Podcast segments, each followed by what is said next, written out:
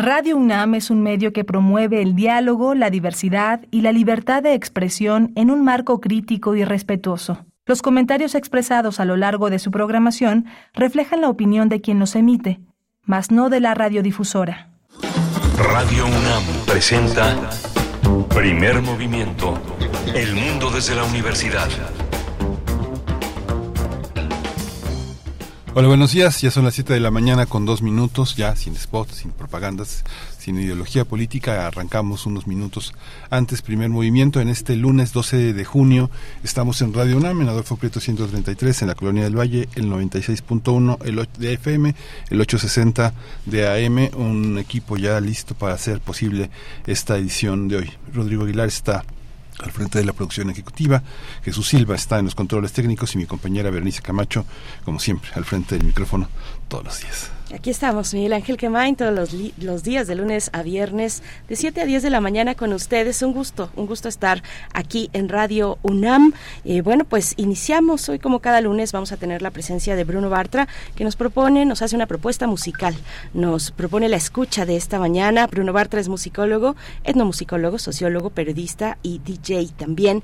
Y bueno, va a estar, va a estar con nosotros en un momento más aquí vamos a tener una, una recomendación que ya, ya, tuvo lugar el 2 y 3 de junio pasados, pero vamos a recuperar algunos de los logros que tuvieron. Maker Unoy es una, una, una fundación que con, vamos a hablar con Cami, cofundadores de Moonmaker, Maker Space y el canal de YouTube, todo en inglés, todo en inglés. Jóvenes, jóvenes que están este, dispuestos a, a triunfar, a tener muchísimo éxito en la vida pues vamos a tener también la participación de la doctora Irene Soria, representante líder de Creative Commons Capítulo México, especialista en cultura digital. Nos hablará, vamos a, a conversar con ella, a tratar el tema de las imágenes generadas con inteligencia artificial. Vamos a hacer un seguimiento, un seguimiento de Ucrania. Continúa la guerra en Ucrania, continúa todas las consecuencias que ha tenido este conflicto con Rusia. Luis Guacuja, responsable del programa de estudios sobre la Unión Europea del posgrado de la UNAM, ha sido quien ha dado continuidad en este programa a la reflexión, a la reflexión sobre este acontecimiento pues tan trágico, tan que no para en, el, en, en esta, en esta parte del planeta. Y en la nota internacional hablaremos de Uganda. Uganda, un país cuyas autoridades han decidido restringir algunos de los derechos de la comunidad de la diversidad sexual allá en Uganda. Es un tema interesante, muy específico, saber qué ocurre en estos términos de derechos, de derechos sociales eh, en esa parte del mundo.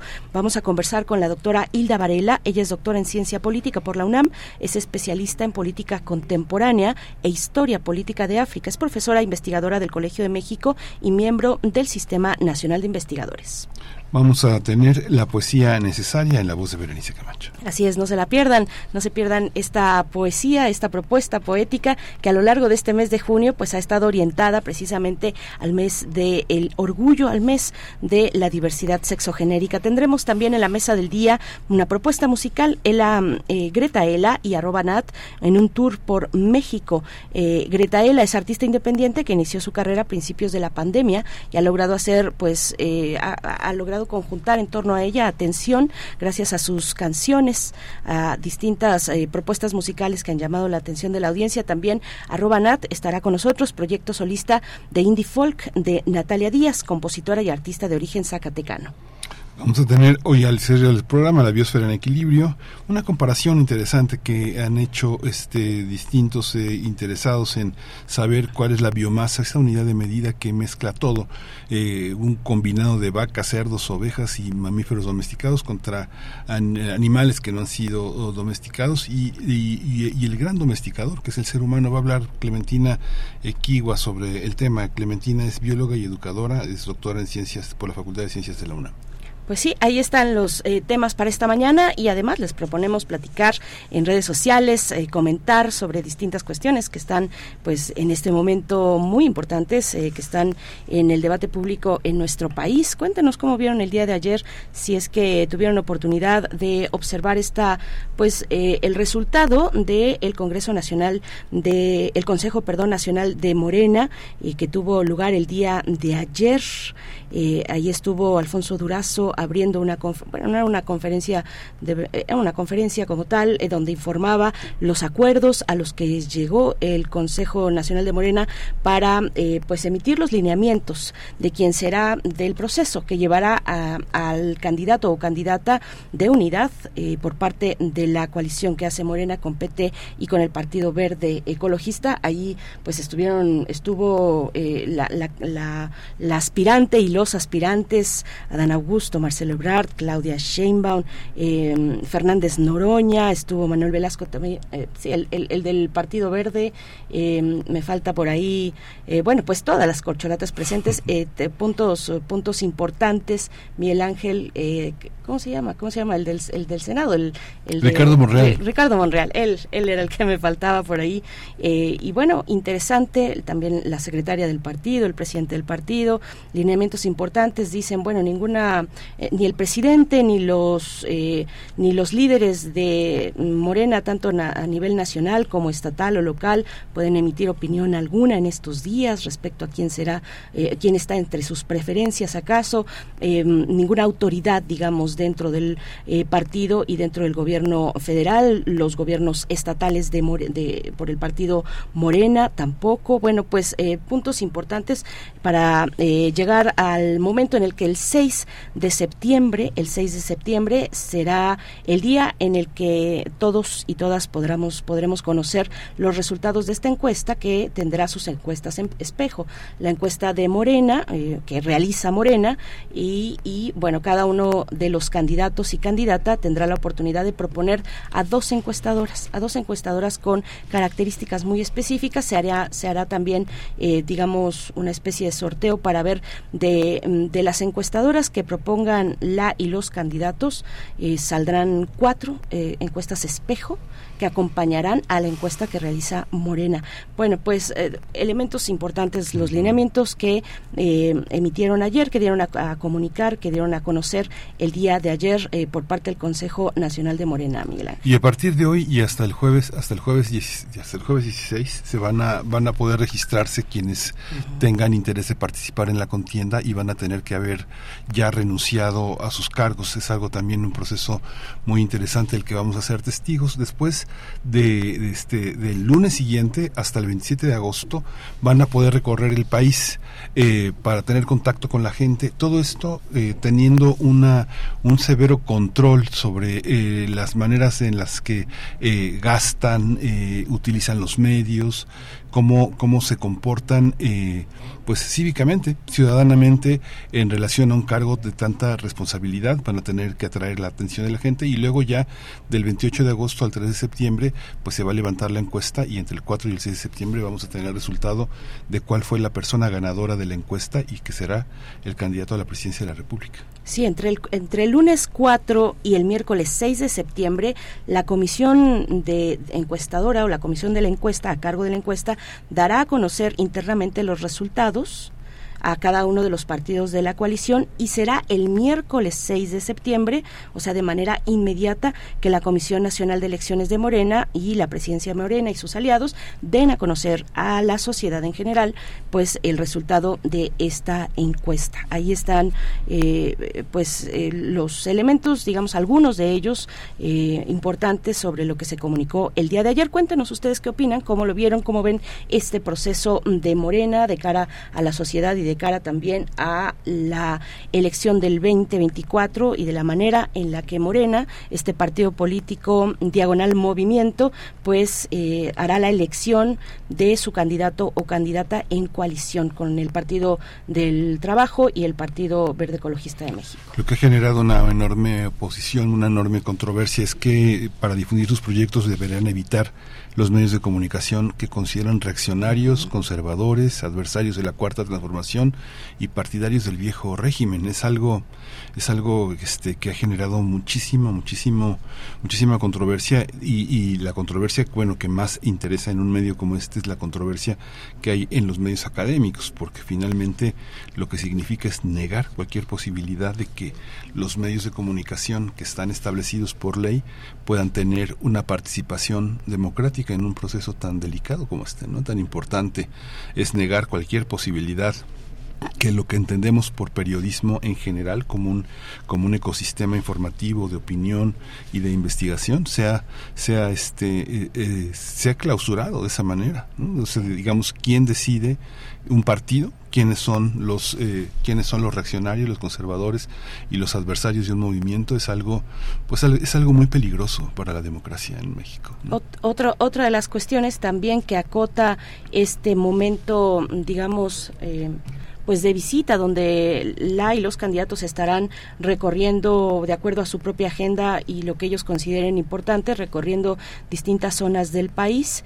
Eh, no, no podrán lo que entiendo se propone es que pues se lleve a cabo se lleven a cabo estas eh, pues estos, estos eventos masivos ya veremos qué tan masivos eh, de acuerdo a cada perfil de candidato pero que se lleven a cabo en pues en un marco de respeto frente a los otros partidos participantes en este proceso. que se lleve a cabo en un marco pues pacífico sin descalificaciones eh, y, elementos así que eh, pues acotan que van dando pues un perfil de cómo estarán estos días por venir que van a ser muy interesantes de, de nuevo será el próximo viernes 16 de junio que deberán deberán presentar por escrito su registro a este proceso y ya para ese momento, pues, eh, digamos, es, esa fecha, 16 de junio, será la misma fecha en la que ya habrán eh, presentado su renuncia a los, a, los eh, correspondientes cargos de cada uno de los candidatos, ¿no? Sí, va a ser va a ser un proceso muy muy interesante, complejo y bueno muy muy muy este muy instantáneo, muy rápido, con muchísimas eh, fundamentalmente más encaminado a las reacciones que al análisis, que a la interpretación. Va a ser todo un desafío para los eh, las personas que hacen periodismo de opinión estar eh, de una manera de una manera muy rigurosa enfrentando todo este proceso tan dinámico. Así es, un proceso muy muy dinámico, muy rápido que ha llegado y bueno, pues ahí está Morena ya caminando con estos lineamientos muy puntuales respecto a su proceso mediante el cual decidirá quién va como candidato o candidata de la coalición eh, Morena, PT y Partido Verde. Así es que coméntenos en redes sociales, arroba P Movimiento en Twitter, primer movimiento UNAM en Facebook. Vamos a ir con una pausa musical, una pausa musical que tengo por acá. Bueno, no, de hecho no, vamos primero con Bruno Bartra, claro, por supuesto, y él ya nos va a comentar qué es lo que vamos a escuchar. Vamos con él. Curadores musicales de primer movimiento.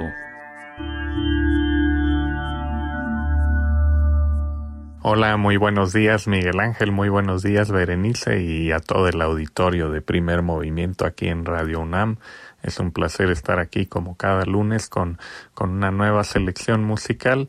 Y en estos días que estaba ahí eh, desempolvando algunos discos y demás, eh, caí en cuenta de que eh, no he puesto eh, mucho hip hop en, en estos lunes de, de, curaduría musical, así que decidí hacer el, el primero de algunos lunes que habrá de ellos, no, no seriados y no seguidos, pero eh, creo que es algo muy importante dentro de la música popular en los últimos ya casi 50 años, porque eh, hay que recordar que el hip hop emergió en Nueva York casi a mediados de la década de 1970 en, en esta serie de, eh, de fiestas de barrio que se organizaban en la ciudad postindustrial, usualmente en los parques y donde tuvo mucho que ver Cool DJ Herc con sus Herculoids, unas bocinotas, y bueno, ahí se desarrolló eh, toda la técnica del scratch, el backspin, eh, de más, eh, magia hecha con, con las tornamesas para,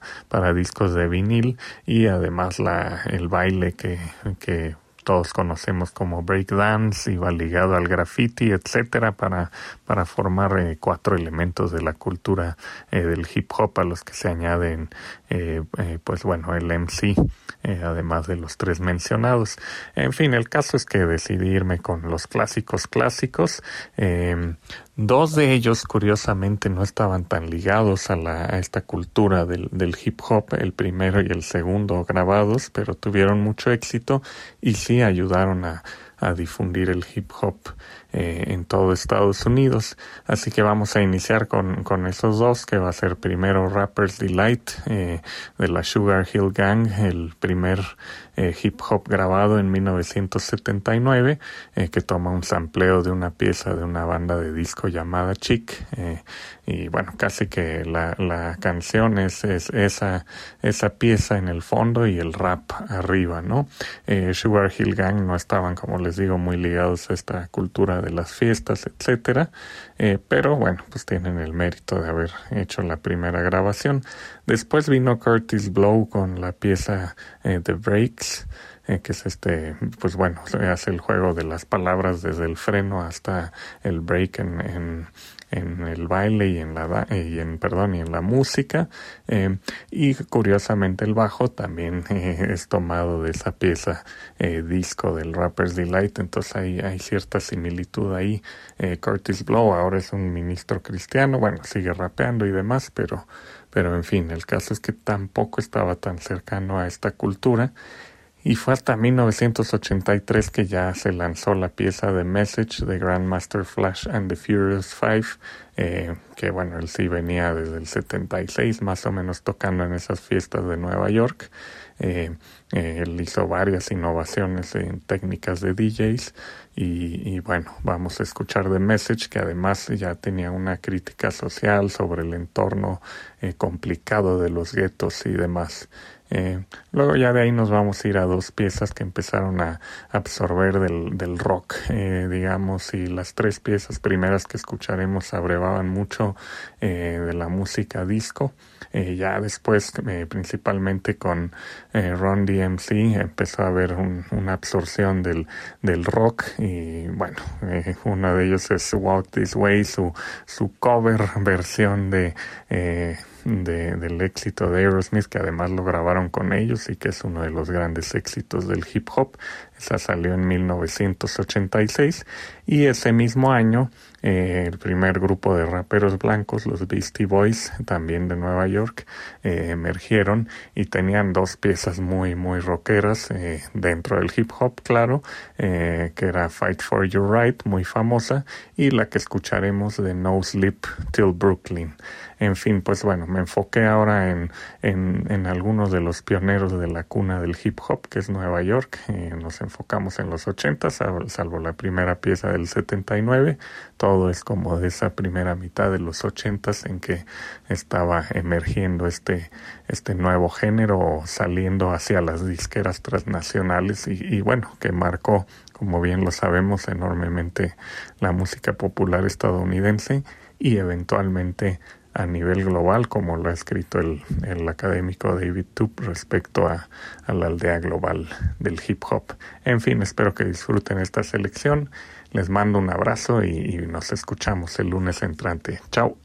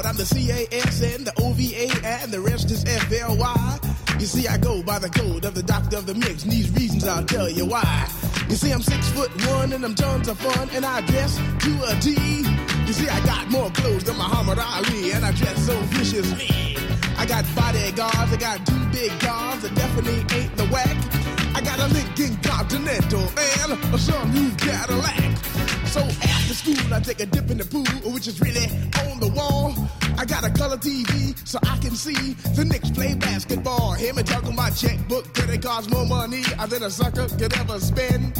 But I wouldn't give a sucker or a bum from the rock, not a dime till I made it again. Everybody go, oh, hotel, motel, what you gonna do today?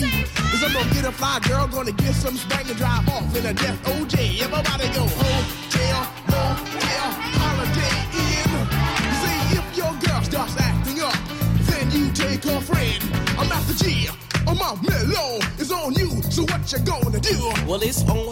on and on and on and on. The beat don't stop until the break of dawn. I said a M A S, a T E R, a G with a double E.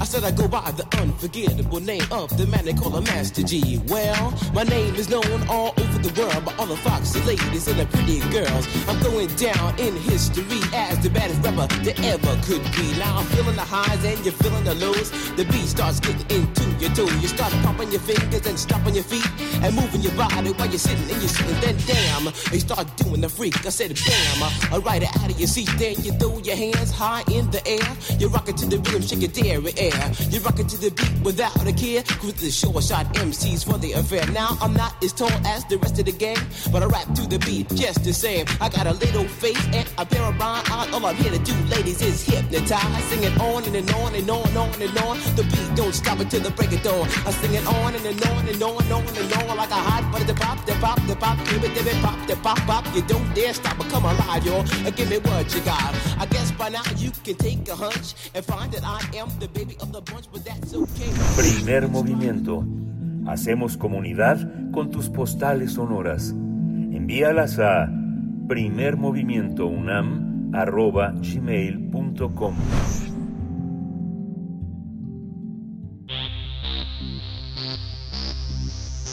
De festivales, ferias y más. Recomendaciones culturales. En la feria Maker Unoy eh, 2023 Make It Better, realizada hace algunos días, expusieron 60 proyectos que realizaron estudiantes de primaria y secundaria de los colegios que pertenecen a esa red Unoy en todo el país. Mediante estos trabajos, eh, las y los jóvenes dieron soluciones a problemas comunitarios debido a que UNOI es un modelo educativo que busca mejorar los resultados académicos e impulsar los aspectos formativos de estudiantes. Además, en los colegios privados de México se fomentan pedagogías, contenidos y ambientes de aprendizaje que están de acuerdo a las tendencias educativas más exitosas en el mundo. Bueno, pues este trabajo se basa en tres principios, la tecnología, la pedagogía y la incidencia social. Por tanto, en la feria Maker, eh, 2023, eh, jóvenes mexicanos tuvieron la oportunidad de dar a conocer a líderes de ese movimiento en Latinoamérica y poner en práctica técnicas para dar soluciones a los problemas que plantearon. En este esfuerzo participan los hermanos Diego y Camila, cofundadores de Moonmakers, Makerspace y canal de YouTube, espacios donde buscan que jóvenes estudiantes se interesen por la ciencia, la tecnología y logren crear proyectos de programación, robótica, pero sobre todo conocer el movimiento Maker. Su principal objetivo es divulgar temas científicos y de creación de una manera divertida. Hasta el momento han ido a la NASA, a las oficinas centrales de Google y a la Universidad de Stanford. Pues vamos a conversar sobre esta iniciativa y hoy nos, nos acompaña Cami, cofundadora junto con su hermano Diego de Moonmaker Maker Space y canal de YouTube. Ambos se dedican a proyectos de programación y robótica, diseño y sobre todo a experimentar el movimiento Maker. Bienvenida, buenos días. Hola, buenos días, muchas gracias. Estoy muy contenta de acompañarlos en esta mañana este, y también muy emocionada porque soy Puma, estudio en la Facultad de Filosofía y Letras, entonces súper contenta. Ay, pues bienvenida, Cami. ¿Qué, ¿Qué licenciatura, qué carrera estudiaste? Estoy estudiando pedagogía. Pedagogía, por supuesto. Bueno, y sí. precisamente tiene todo que ver con esta, eh, esta propuesta, esta propuesta de modelo educativo, UNOI, uno y, y eh, pues cuéntanos, cuéntanos Cami, ¿qué es, qué es, qué es esto? ¿Qué es Maker? ¿Qué es el Maker? ¿De dónde, dónde surge? Eh, ¿Qué relevancia ha tomado en México? ¿Cómo puedo, cómo empatar un modelo que, eh, bueno, yo supongo que viene de algún, de algún país, no sé si de los Estados Unidos, un país distinto a México, cómo adaptar un modelo a las condiciones y necesidades de un país tan específico, con necesidades tan específicas y tan amplio además eh, como es nuestro, nuestro país, tan amplio respecto a los eh, perfiles y necesidades educativas también. Claro, sí, mira, la filosofía Maker es un movimiento global, pero como tú lo dices, surge en Estados Unidos por la dinámica de Do It Yourself o DIY, ¿no? Que es hazlo tú mismo. Y eh, poco a poco este movimiento global pues, se ha ido expandiendo y también enfocándose también en la parte educativa, porque el punto de esto es que la cultura Maker enfatiza en el aprendizaje a través del hacer, ¿no? Learning by doing y la idea es que el estudiante se vuelve el protagonista de su propio aprendizaje que se deriva a partir de la acción. También me parece que el movimiento Maker da muchas, mucho hincapié a la parte del pensamiento crítico, a la creación, a inspirar a otros y a la colaboración, los cuales son valores que me parecen esenciales en la educación actual, ¿no? Al pensar desde el punto de vista de la educación en este evento, que lo que hacía era promover el movimiento Maker y toda esta filosofía alrededor de los chicos, me parece esencial para su desarrollo, ¿no? Porque ellos pueden empezar a hacer dinámicas que ayuden a su comunidad. Como tú lo comentas, pues México tiene sus propias este sus propias este, especificaciones, ¿no? Y me parece que durante la Feria Maker vimos esto, al tener proyectos de alrededor de toda la República Mexicana, ¿no? Ves los diferentes enfoques y cómo estos chicos, el objetivo de sus proyectos, pues eran desde la parte de make it better, de hacer las cosas mejor, desde un desde un enfoque social, desde un enfoque también este ecológico, ¿no? Entonces puedes ver cómo es que estos chicos, a través de herramientas como la tecnología o incluso herramientas manuales, ¿no? Buscan soluciones a problemas que tienen en sus comunidades y las implementan, ¿no? Lo que me parece algo esencial, que ellos tengan la oportunidad de tener estos dinámicas este tipo de herramientas, ¿no? ¿Cómo, cómo, ¿Cuáles son algunos de los proyectos que les hayan llamado la atención de distintas partes del país? Por ejemplo, ¿hay esa distinción de que, no sé, para una red como esta hay lugares pobres? Hay lugares ricos, hay cómo, cómo, entienden el mundo en esta, en esta, en esta cuestión. Yo entiendo que por filosofía deben de entender como una serie de slogans, de, de valores, de principios, más que una filosofía como, como lo entendemos en la universidad, como Hegel, como todos los clásicos, ¿no? Sino más bien son como slogans, valores, este, principios, ¿no? Cuéntanos un poquito cómo están organizados esos proyectos. Sí, por supuesto. Creo que tenemos una gran diversidad alrededor de la República Mexicana y también lo notamos aquí, ¿no? También los enfoques de los proyectos pues son súper diferentes, ¿no? Hay proyectos que se enfocan más a la parte de eh, metodología científica, ¿no? Los chicos experimentan con conceptos que vieron en el aula y tratan de generar proyectos o experimentar con algunos conceptos científicos desde una perspectiva más tecnológica, o otros proyectos que son más sociales, ¿no? Había algunos proyectos que lo que buscaban era ayudar al huerto del colegio, ¿no? Y de esta manera ocupando pues tecnología para automatizar algunos procesos pero sin quitar la parte social dentro de los proyectos y la parte humana que parece ser una cosa importantísima en este tipo de cosas, ¿no? En la, en la, creación de proyectos y por supuesto en el ámbito educativo. También me parece que aunque como tú lo comentas también, ¿no? Es una filosofía, son valores que los chicos aprenden, son dinámicas que estos chicos aprenden, este también deriva súper diferente porque en cada colegio, porque cada uno, cada colegio lo personaliza a sus necesidades y a sus herramientas, ¿no? Cami, eh, bueno, al escucharte pienso que en México tenemos tenemos un proyecto muy importante de hace muchos años, de hace medio siglo, 50 años lleva el Colegio de Ciencias y Humanidades con una, eh, con, digamos, bueno, ya se usó demasiado la palabra filosofía, pero sí con ciertos principios como eh, pedagógicos, como el de eh, aprender a aprender, ¿no? O aprendiendo a aprender. Me suena muy, em, al menos en, esta cuestión de eslogans y, de, y de frases cortas, me suena como de, de cierta cercanía. ¿Tú cómo los podrías distinguir? ¿Cómo, cómo podrías poner en comparación propuestas como, como esta?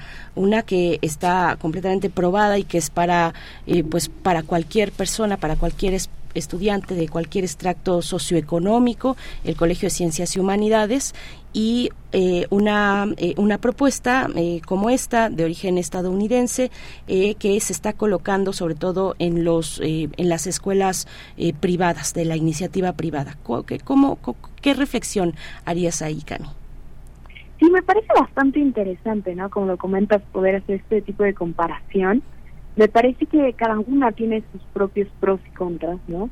Creo que es bastante interesante ver también el acercamiento que está haciendo esta red de escuelas 1I, ¿no? Para poder agregar estos, esta, estos enfoques, ¿no? En la construcción del aprendizaje basado en objetos y proyectos, ¿no?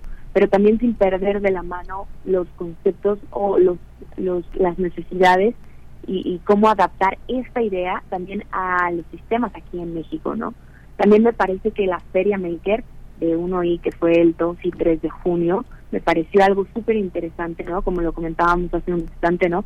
Cada escuela tiene necesidades diferentes, tiene características diferentes, al igual que sus estudiantes, pero este encuentro que fue alrededor de toda esta red de escuelas fue esencial para que también los chicos exploraran nuevas herramientas, nuevos materiales. Nosotros como Moonmakers estuvimos dando un taller de materiales conductivos y realidad aumentada, que son nuevas tecnologías y nuevas dinámicas que algunos chicos conocían y otros no, ¿no?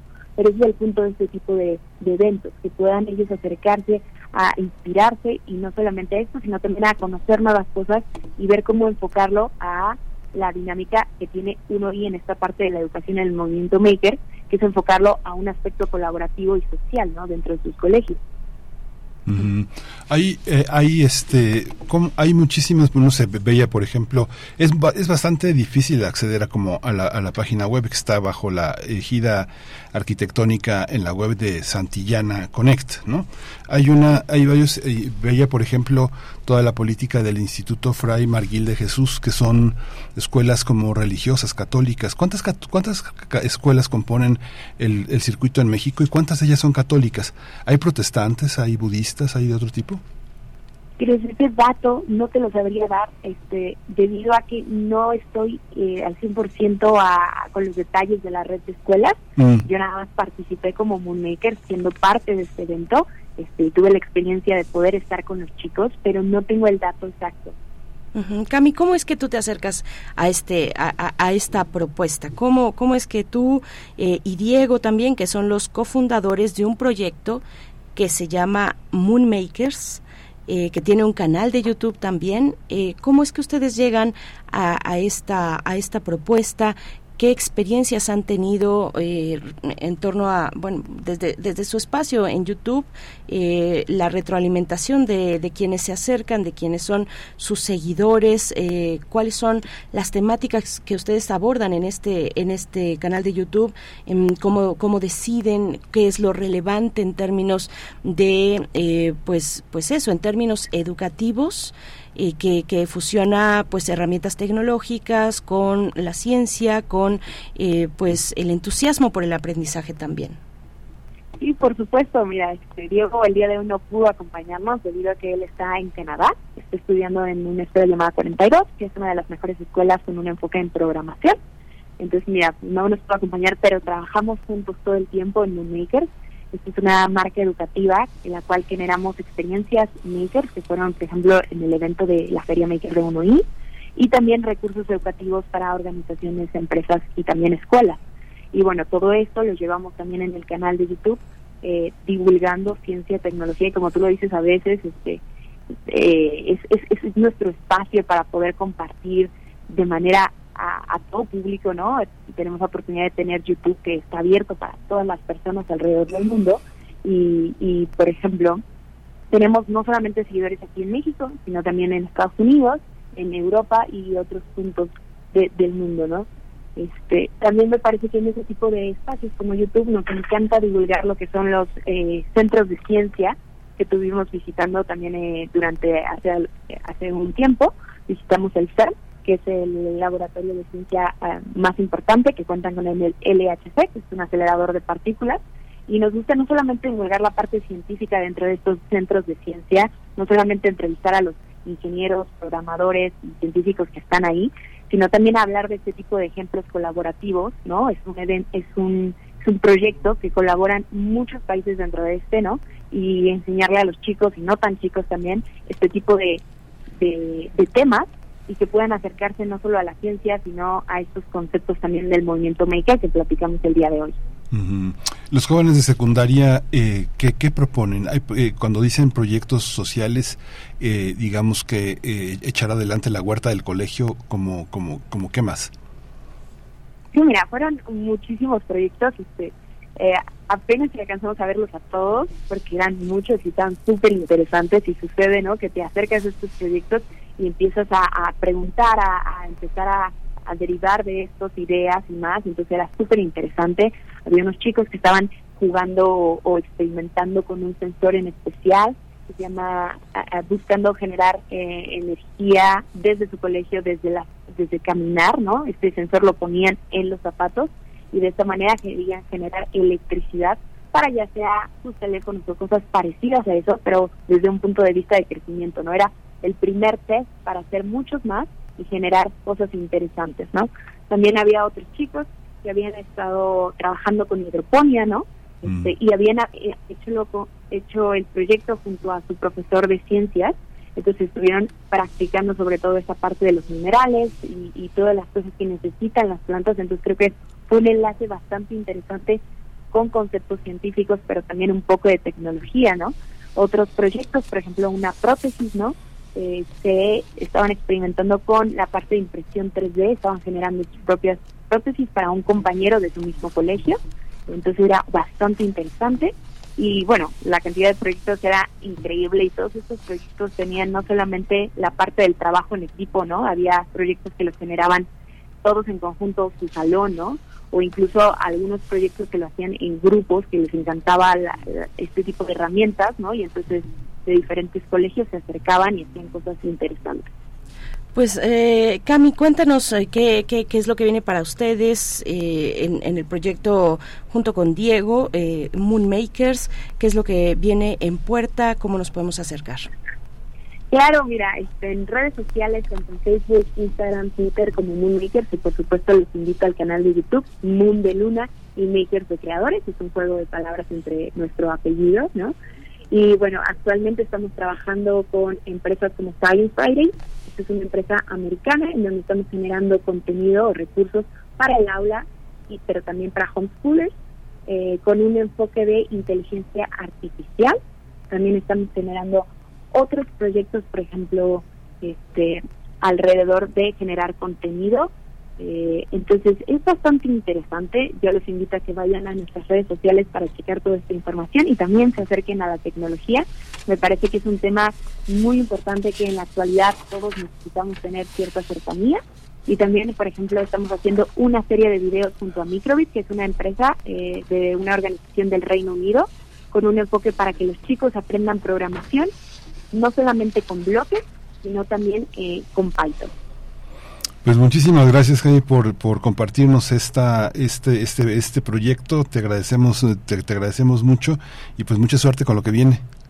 No, muchísimas gracias. Yo súper encantada y les mando un fuerte abrazo. Gracias igualmente. Gracias, Cami, cofundadora mmm, de Moonmaker este pues este movimiento esta eh, esta propuesta ya lo has dicho tú también Miguel Ángel eh, de eh, pues de, de, de, de, innovación innovación de acercamiento también eh, de los jóvenes a la ciencia eh, a la a la investigación también bueno pues vamos a hacer una pausa musical la curaduría de Bruno Bartra con The Bricks eh, de Curtis Blow Clap your hands everybody if you got what it takes. Cause I'm Curtis Blow, and I want you to know that these are the breaks.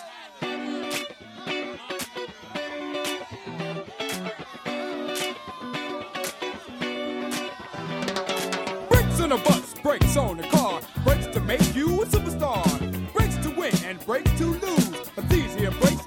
your shoes, and these are the breaks. Break it up, break it up, break it up.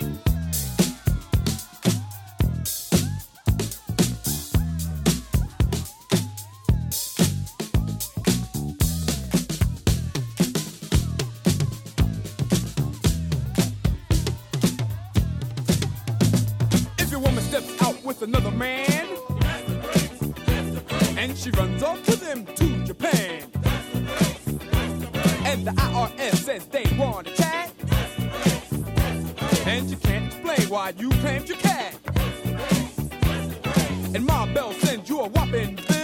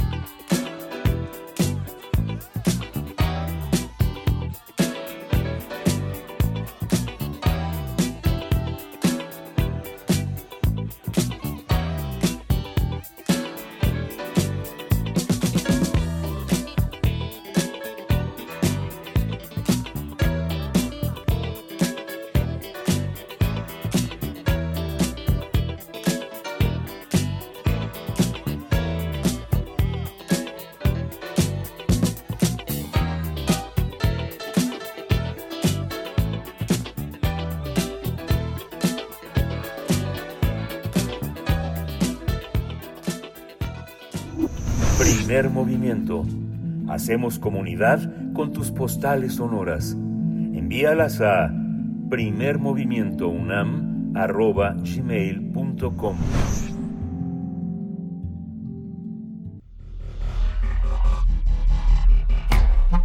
Singularidades tecnológicas y TICs. Con mucho gusto saludamos esta mañana a la doctora Irene Soria Guzmán. Ella es representante líder de Creative Commons Capítulo México y es especialista en cultura digital y nos acompaña en esta sección para hablar de tecnología, de tecnología y sociedad también. Imágenes generadas con inteligencia artificial es la propuesta de esta mañana. Doctora Irene Soria, ¿cómo estás? Qué gusto saludarte en esta mañana de lunes.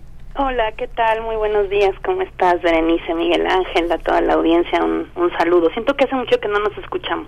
Hace mucho, hace mucho. La verdad te extrañamos, te extrañamos mucho, pero bueno, te podemos decir doctora ahora. Sí, ¿verdad? Un proceso muy duro, me imagino.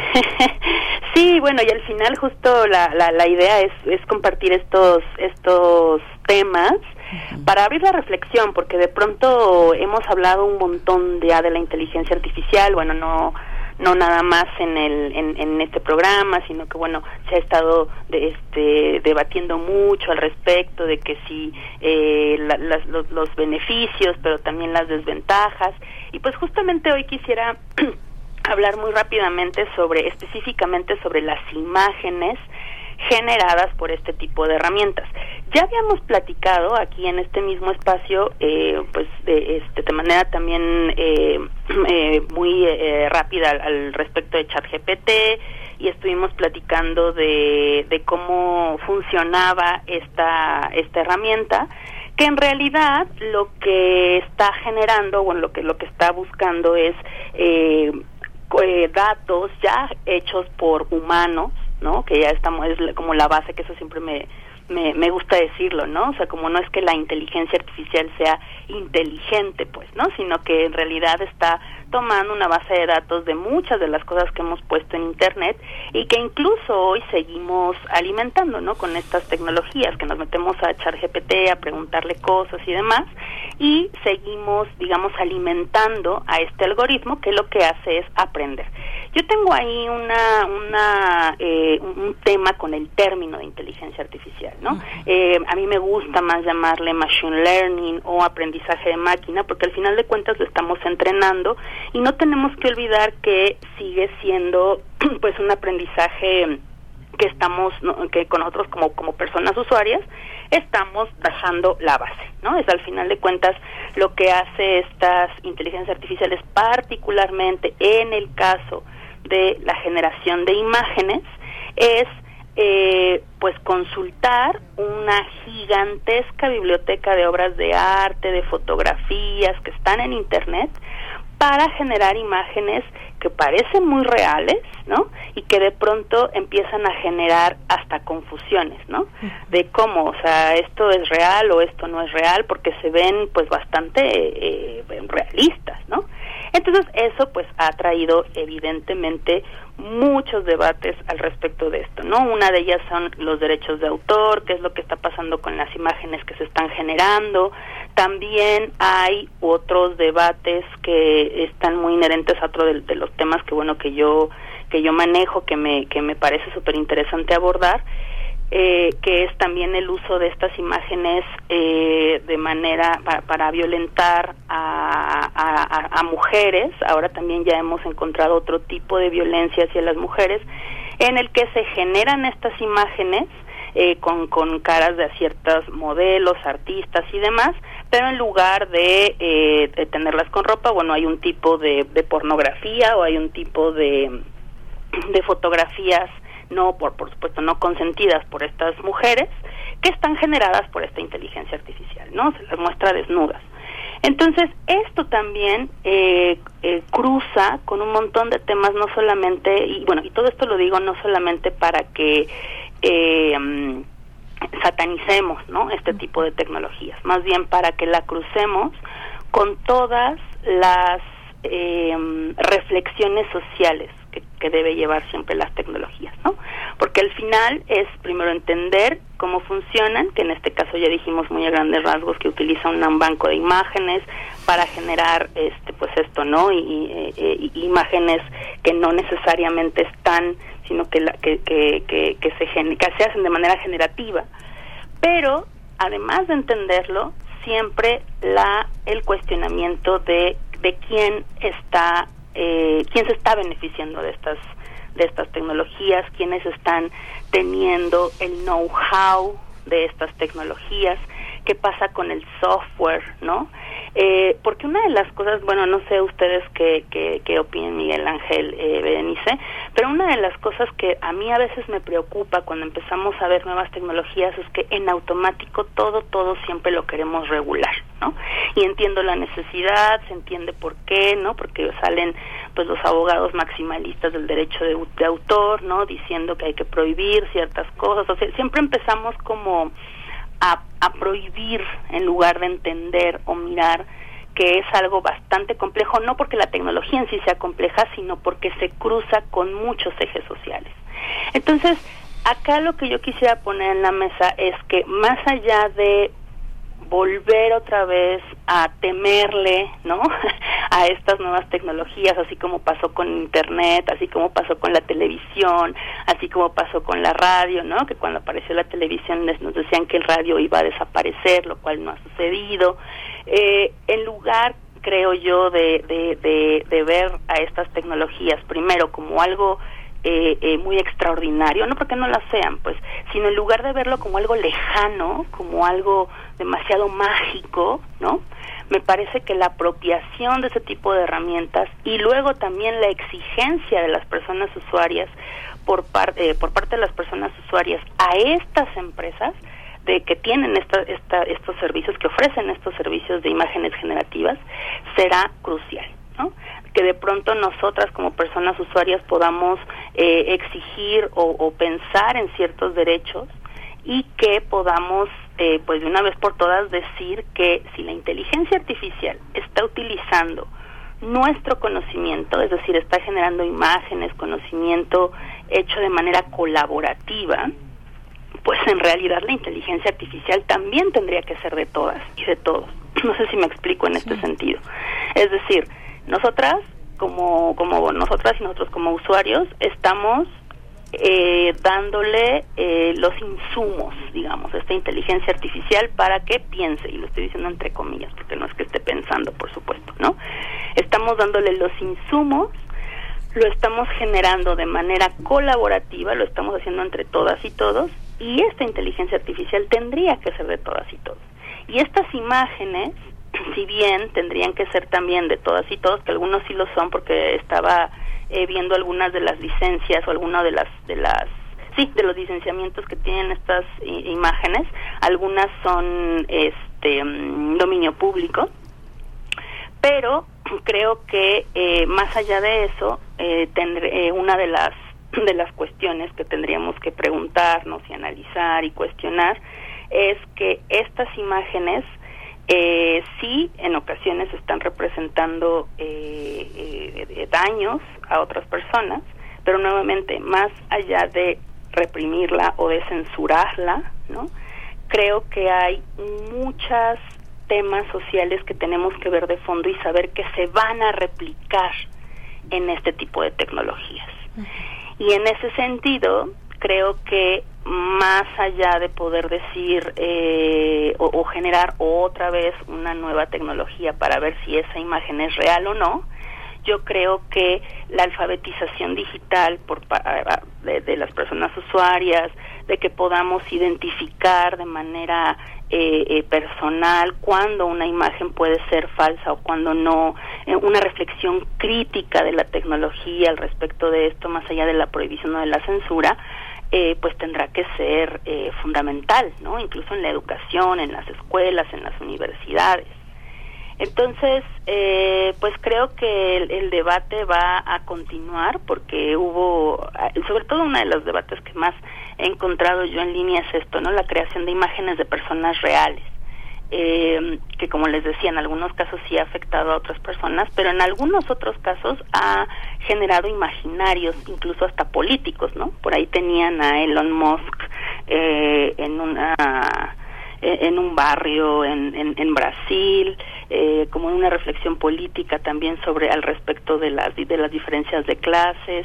En fin, yo creo que eh, el debate es amplio, que no tendría que estar solamente en las personas abogadas, sino en los artistas, pero también en los computólogos, pero también en las en, en, quienes estudiamos ciencias sociales, ¿no?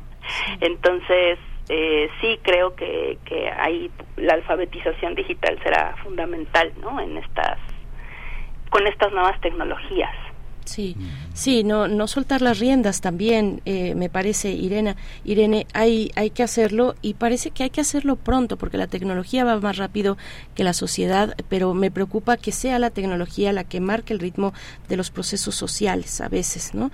Pensar en estas pedagogías, en esta alfabetización eh, con respecto a las tecnologías eh, digitales, cuando, bueno, pues en un país como el nuestro, ¿no? O sea, siendo críticos, y yo sé que tú lo eres, eh, eh, y, que, y que necesitamos más voces y que, y, que, y que tenga escenarios, esas voces que nos van orientando respecto a cómo nos acercamos con estas tecnologías. Pero bueno, eh, pienso un poco en ello, en cómo, en, cuáles son nuestras condiciones sociales y hacia dónde queremos llegar con estas tecnologías.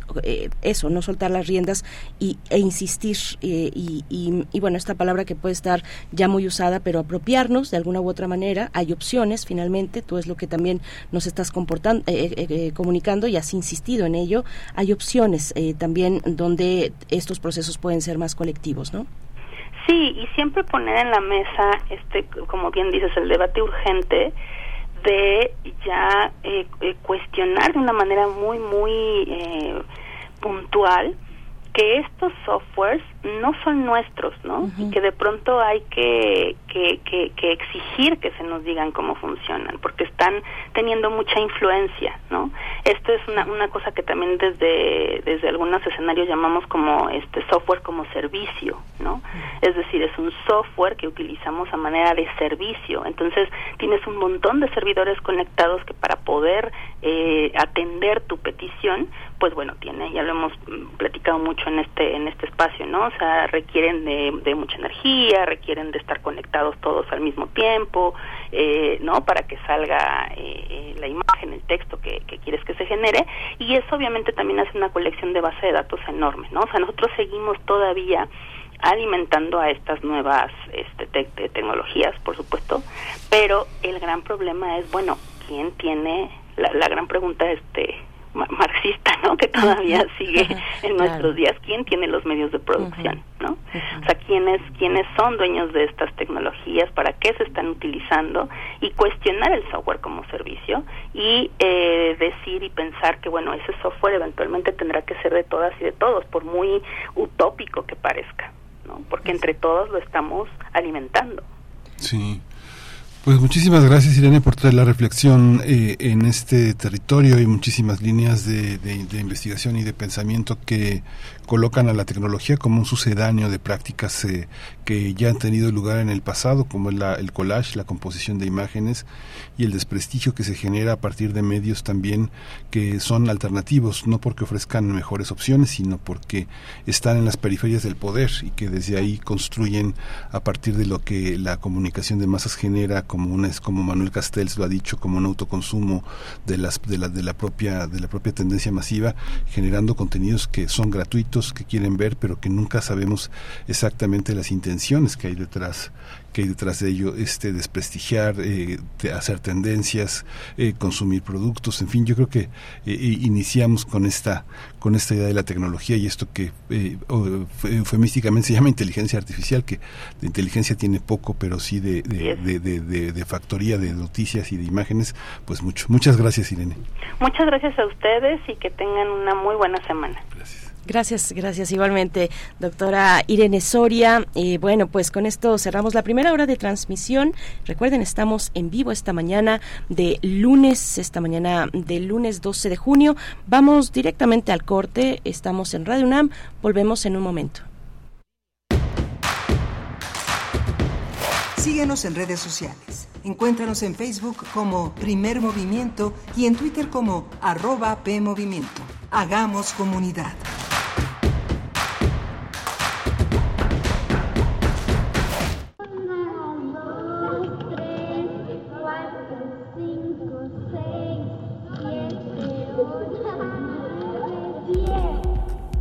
Entre las selvas de asfalto, las guerras y la desigualdad económica, los niños siguen jugando.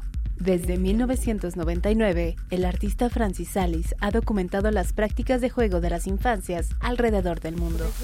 Juegos de Niños es una exposición que reúne 27 piezas audiovisuales y dos pinturas creando un ambicioso archivo en curso de prácticas urbanas que la modernización va desenterrando de la vida cotidiana hasta el 17 de septiembre del 2023 en el Museo Universitario Arte Contemporáneo, MUAC.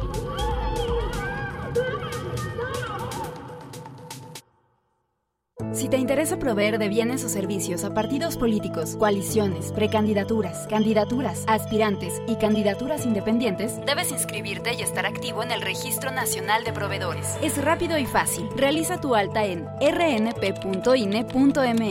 Si ya te inscribiste, mantén actualizada la información de los bienes y servicios que ofreces. Recuerda que si no estás en el RNP, no podrás ofrecer tus bienes o servicios. Mi INE es valioso porque mi INE nos une. Las modas vienen y se van. Y hoy, el cristal o metanfetamina está de moda. Pero lo que viene y no se va son sus efectos dañinos. El cristal quita el hambre y el sueño, provocando alucinaciones y psicosis. Es muy agresivo para el cuerpo y la mente. Ahora el narco le añade fentanilo para engancharte desde la primera vez. Y el fentanilo mata. No te arriesgues. Si necesitas ayuda, llama a la línea de la vida 800-911-2000. Secretaría de Gobernación. Gobierno de México. Un libro no termina con el punto final. No es solo la escritura y la corrección. Hay mucho más que un proceso creativo o un arranque de inspiración. Las palabras encierran conocimiento y cultura, pero también gustos y texturas. Los invitamos a probar los sabores y los saberes del lenguaje. Eso, todo eso, es lo que saben las palabras. Saben las palabras. El amor por el lenguaje en todas sus presentaciones. Con Laura García. Todos los lunes a las 18.30 horas. Retransmisión sábados a las 17 horas. Solo por Radio UNAM. Experiencia sonora.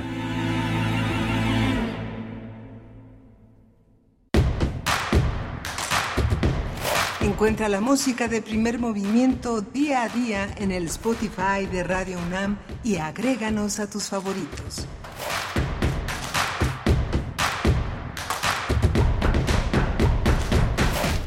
Estamos de vuelta, escuchan primer movimiento en este lunes 12 de junio del 2023.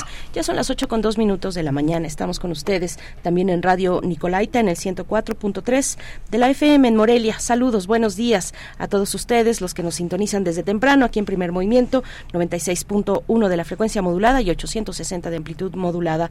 Eh, mm, está Rodrigo Aguilar esta mañana en, lo, en la eh, producción de primer movimiento, el señor Jesús Silva en la. Eh, los controles técnicos en la consola, Antonio Quijano, nuestro jefe de noticias, también presente del otro lado del cristal, y Miguel Ángel Quemain aquí frente a mí en, la conducción de este espacio. ¿Cómo estás, Miguel Ángel?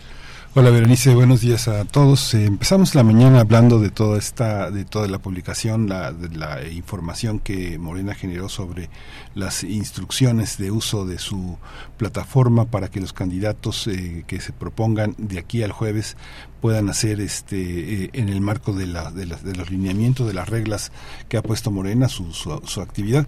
Y cerramos la, la, hora con Irene Soria hablando sobre la inteligencia artificial y todo este mundo de eh, creación de noticias, muchos de, muchas de ellas gratuitas, muchas de ellas dirigidas a, a un público joven, joven este pues entre 12 y, 20, 21 años, que no tienen espacios para crear sus propios contenidos en Internet. Hay un este enorme vacío que Manuel Castells, Ignacio Ramonet, Fernando Sabater, este, eh, Rafael Argullol, muchos, muchos especialistas en, información, en medios, sobre todo españoles, han reflexionado alrededor del periodismo eh, europeo, porque en España muchos contenidos se comparten de manera asociada eh, en Le Monde, en Berliner Zeitung, en distintos periódicos europeos que reproducen contenidos y se han preguntado sobre el fin del periodismo eh, como, como un ejercicio con plataformas muy establecidas de enorme antigüedad, muchas que vienen desde el siglo XVII y que llegan hasta nosotros a partir como de un periodismo de opinión o un periodismo económico, un periodismo gráfico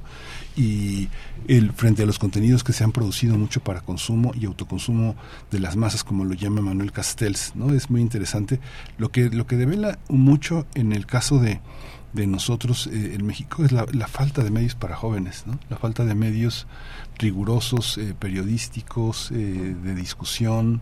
Eh, hay un alto consumo de noticias falsas, de noticias muy superficiales, justamente porque hay una enorme necesidad de muchos jóvenes de acceder a contenidos gratuitos, que tengan oportunidad de saber cómo se hacen las cosas, este, desde las más sencillas hasta las más complejas, pero en realidad también obedece a un enorme síntoma de vacío por un público de jóvenes que, que, que, son vorazmente tratados por las industrias del consumo digital, ¿no? Sí, yo creo que fue la misma Irene Soria la que nos comentaba en algún momento que ya no es Google, imagínense, estamos hablando de Google ya ni siquiera de una biblioteca, de una enciclopedia, en fin, bueno, eh, ya no es Google, eh, sino, sino TikTok el espacio digital donde los más jóvenes pues se acercan a obtener información. Si tienen una duda, si un joven, una joven tiene una duda de pues lo que ustedes quieran, desde una receta de cocina hasta qué está pasando en Ucrania, pues eh, van a asistir, van a abrir su, su, su cuenta, bueno, su, la plataforma de TikTok y ahí es donde van a buscar la información. Esos son pues unas son las dinámicas que se están dando, las, las dinámicas eh, más recientes eh, de, de, búsqueda de información no hay, no hay, ajá, efectivamente, y yo creo que eso nos toca reflexionarlo a todos, incluida esta emisora, eh, dar, dar opciones a los más jóvenes porque pues están ávidos, ávidos de, de información, digamos, que se adecue a sus, eh, a sus intereses, a sus eh, pues sí eso a sus intereses y a su y a, y, a su contexto no digamos información adecuada y en formatos eh, que, que, puedan ser eh, atractivos para, para una edad así. Así es que bueno pues sí hay hay muchas reflexiones en torno a esto de la mm, el aprendizaje de máquina decía Irene Soria prefiere decirle así o machine learning que, que inteligencia artificial ya lo decías tú también, eh, tiene más de artificial que de inteligencia, ¿no? Recuerdo hace poco cuando sí me sorprendió, la verdad me sorprendió una cuenta de, y hay varias, no solo una, pero bueno, di con una de estas cuentas de bots, em, un bot, ¿no? Estos que te pueden decir, oye, recuérdame en tal fecha este evento, ¿no? Y, y escriben debajo de un tweet eh, esa leyenda y llega el bot y te dice, ok, te lo recuerdo. Bueno, algo similar, pero para fabricación de imágenes de inteligencia artificial. Es decir, hay una nota, hay un tweet cualquiera y, eh, y una persona se acerca, un usuario de Twitter se acerca, eh, le llama a este bot, lo arroba y pone, este, pues hazme una imagen de esto, ¿no? De cualquier tweet, de cualquier información. Y de inmediato la, el, el bot, la cuenta bot, pues realiza, publica ahí eh, como respuesta imágenes de, realizadas con inteligencia artificial y bueno me pareció muy sorprendente llegar a esos a esos puntos es eh, pues es una, una marea que parece incontrolable, eh, enorme de todos los usos que están resultando de este de esta tecnología eh, digital. Pero bueno, cuéntenos, cuéntenos también en redes sociales. Refrancito está por acá y nos comenta que le gusta la música, la propuesta musical de esta mañana.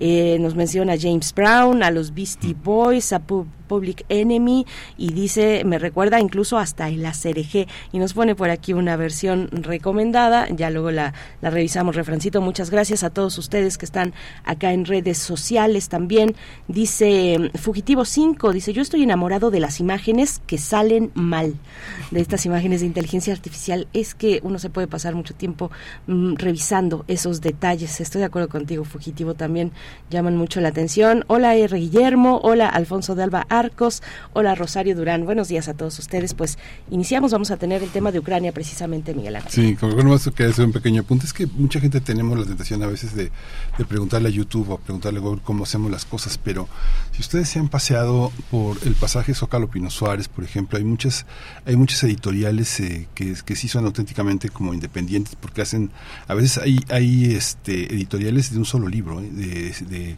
editoriales que publican, por ejemplo, grandes trabajos sobre carpintería para principiantes, electricidad básica.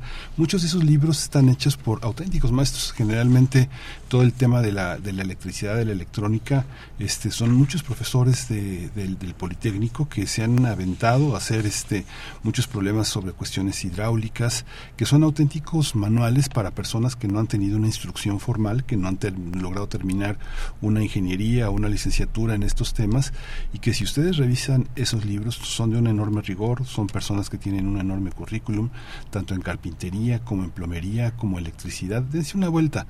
Hay muchísima variedad de editoriales. Hay uno, hay un libro, voy a quedar muy chistoso porque un amigo hizo el, sitio electrónico de un libro sobre la, todos los problemas que presentan las bombas de agua y las caídas de agua de Tinaco. es un pequeño manual, pero pues por supuesto es un bestseller en el, en el tema, ¿no? Porque tienen enormes cosas. Y hay, hay un enorme rigor para acercarse a cómo hacerlo en aspectos muy básicos. De plomería, jardinería, eh, eh, elaboración de huertos, eh, cultivo de plantas en particular, etcétera.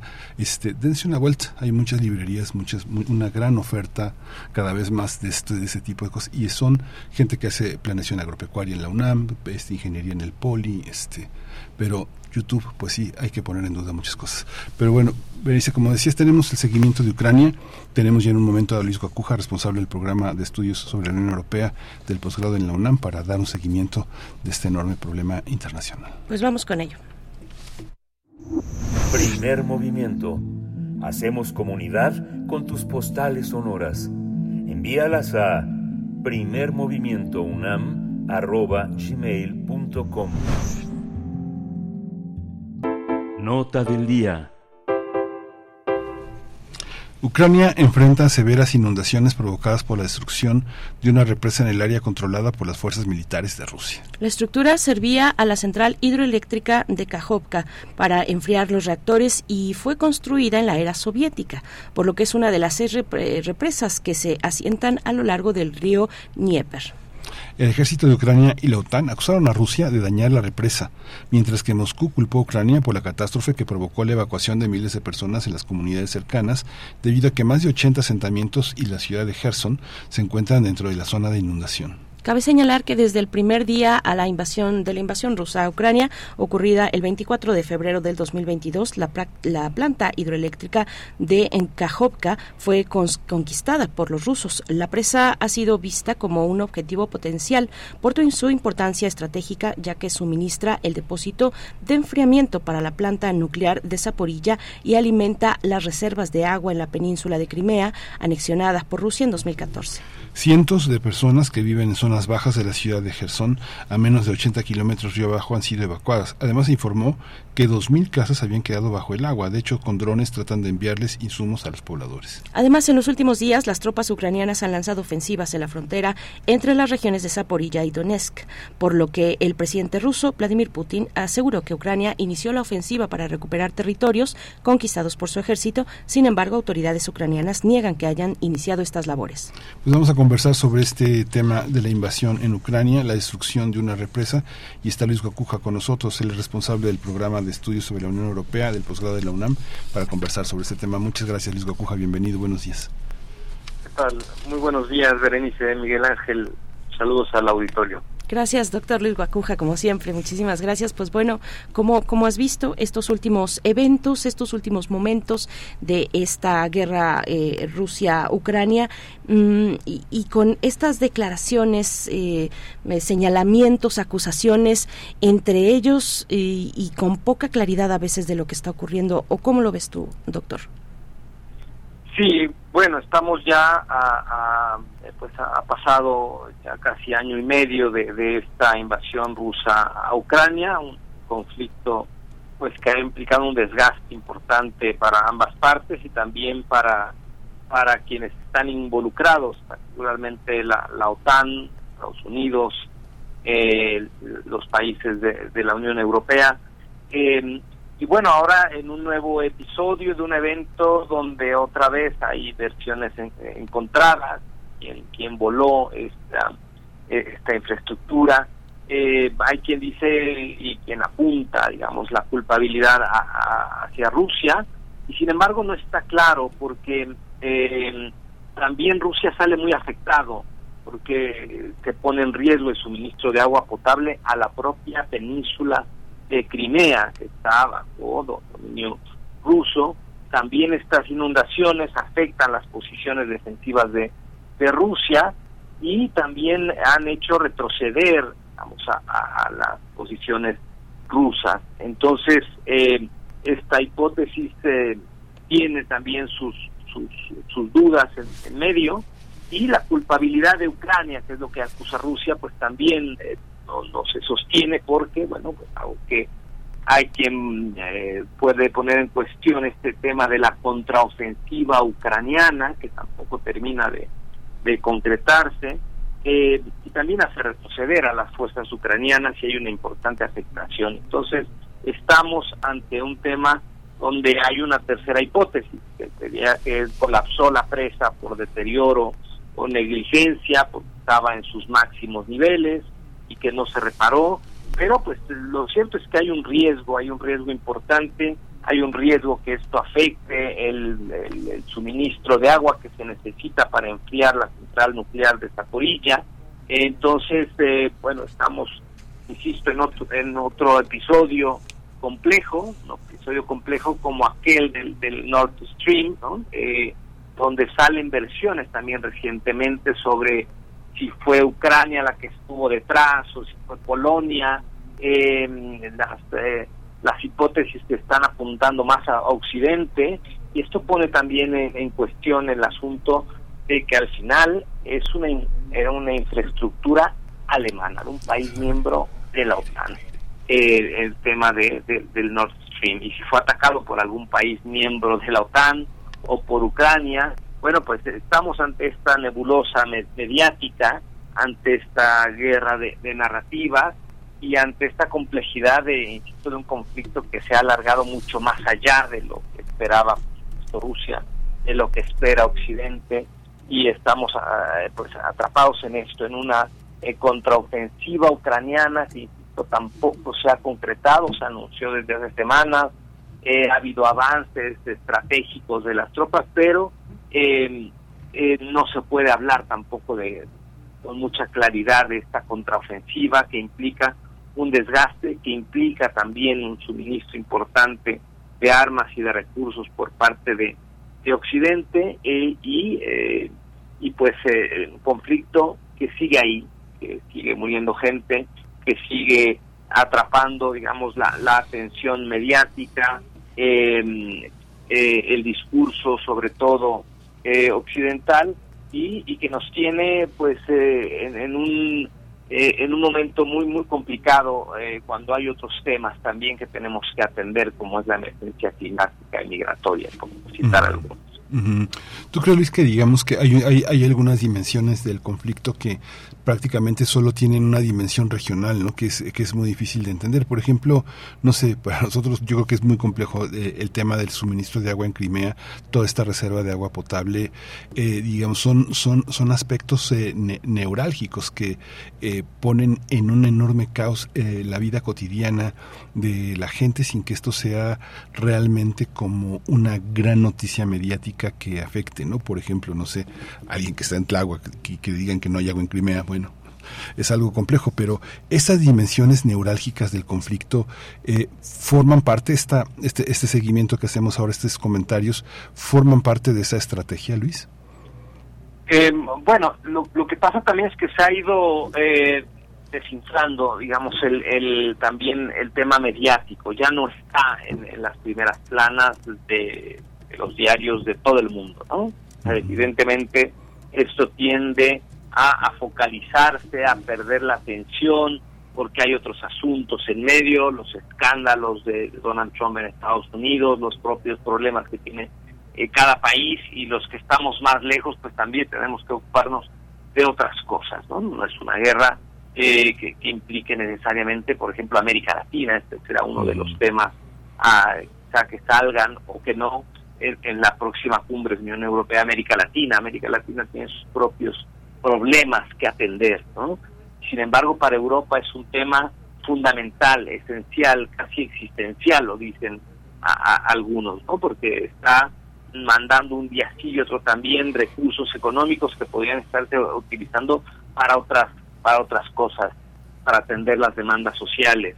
En un momento donde eh, pues también hay un agotamiento eh, del, em, del discurso también en los ciudadanos eh, europeos que empiezan a estar cansados de este argumento, em, digamos, cuestionarse por qué no hay una, opción de paz mucho más cercana, la Unión Europea diciendo, no, es que tenemos que enviar armas porque el día que dejemos de hacerlo, eh, Ucrania pierde la guerra. ¿no?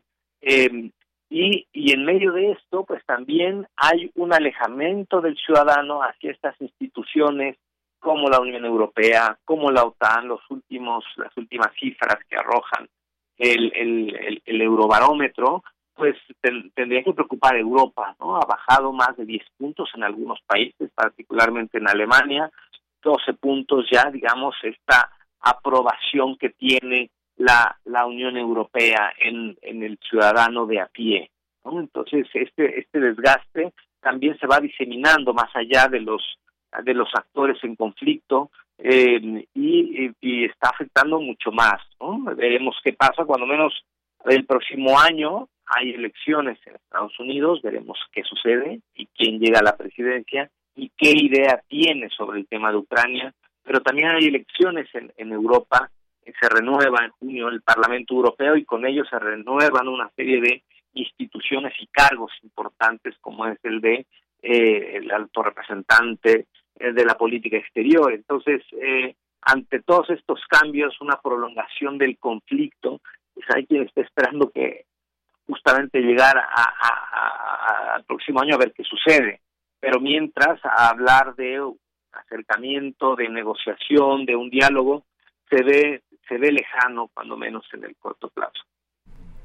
Sí, doctor Luis Guacuja, esta cuestión muy puntual que, eh, que, que, se ha reportado, eh, las inundaciones eh, de, en, en Gerson, es, pues que se encuentra bajo el agua, la lluvia también ha hecho lo suyo, pues cómo poner en contexto esta, este, este momento tras la destrucción de esta represa en Kajovka. Bueno, pues eh, estamos viendo que hay esta, eh, estas versiones distintas, ¿no? Rusia culpa a Ucrania, Ucrania culpa a Rusia, no se sabe bien quién ha sido el, el, responsable, o si fue un, un eh, desastre que se pudo haber previsto y fue eh, un colapso por falta de mantenimiento, en fin. lo cierto es que no, no, está claro quién fue porque tampoco está claro a quién beneficia, ¿no? Parece que es un tema que perjudica a ambas partes, ¿no? De toda a la, a la ciudadanía, pero también las posiciones, pero también el suministro de agua que se requiere para muchas cosas y no nada más. Eh, eh, eh, insisto, eh, está el tema de el enfriamiento de una central nuclear, está el tema del suministro de agua a la región de, de agua potable, a la región de Crimea.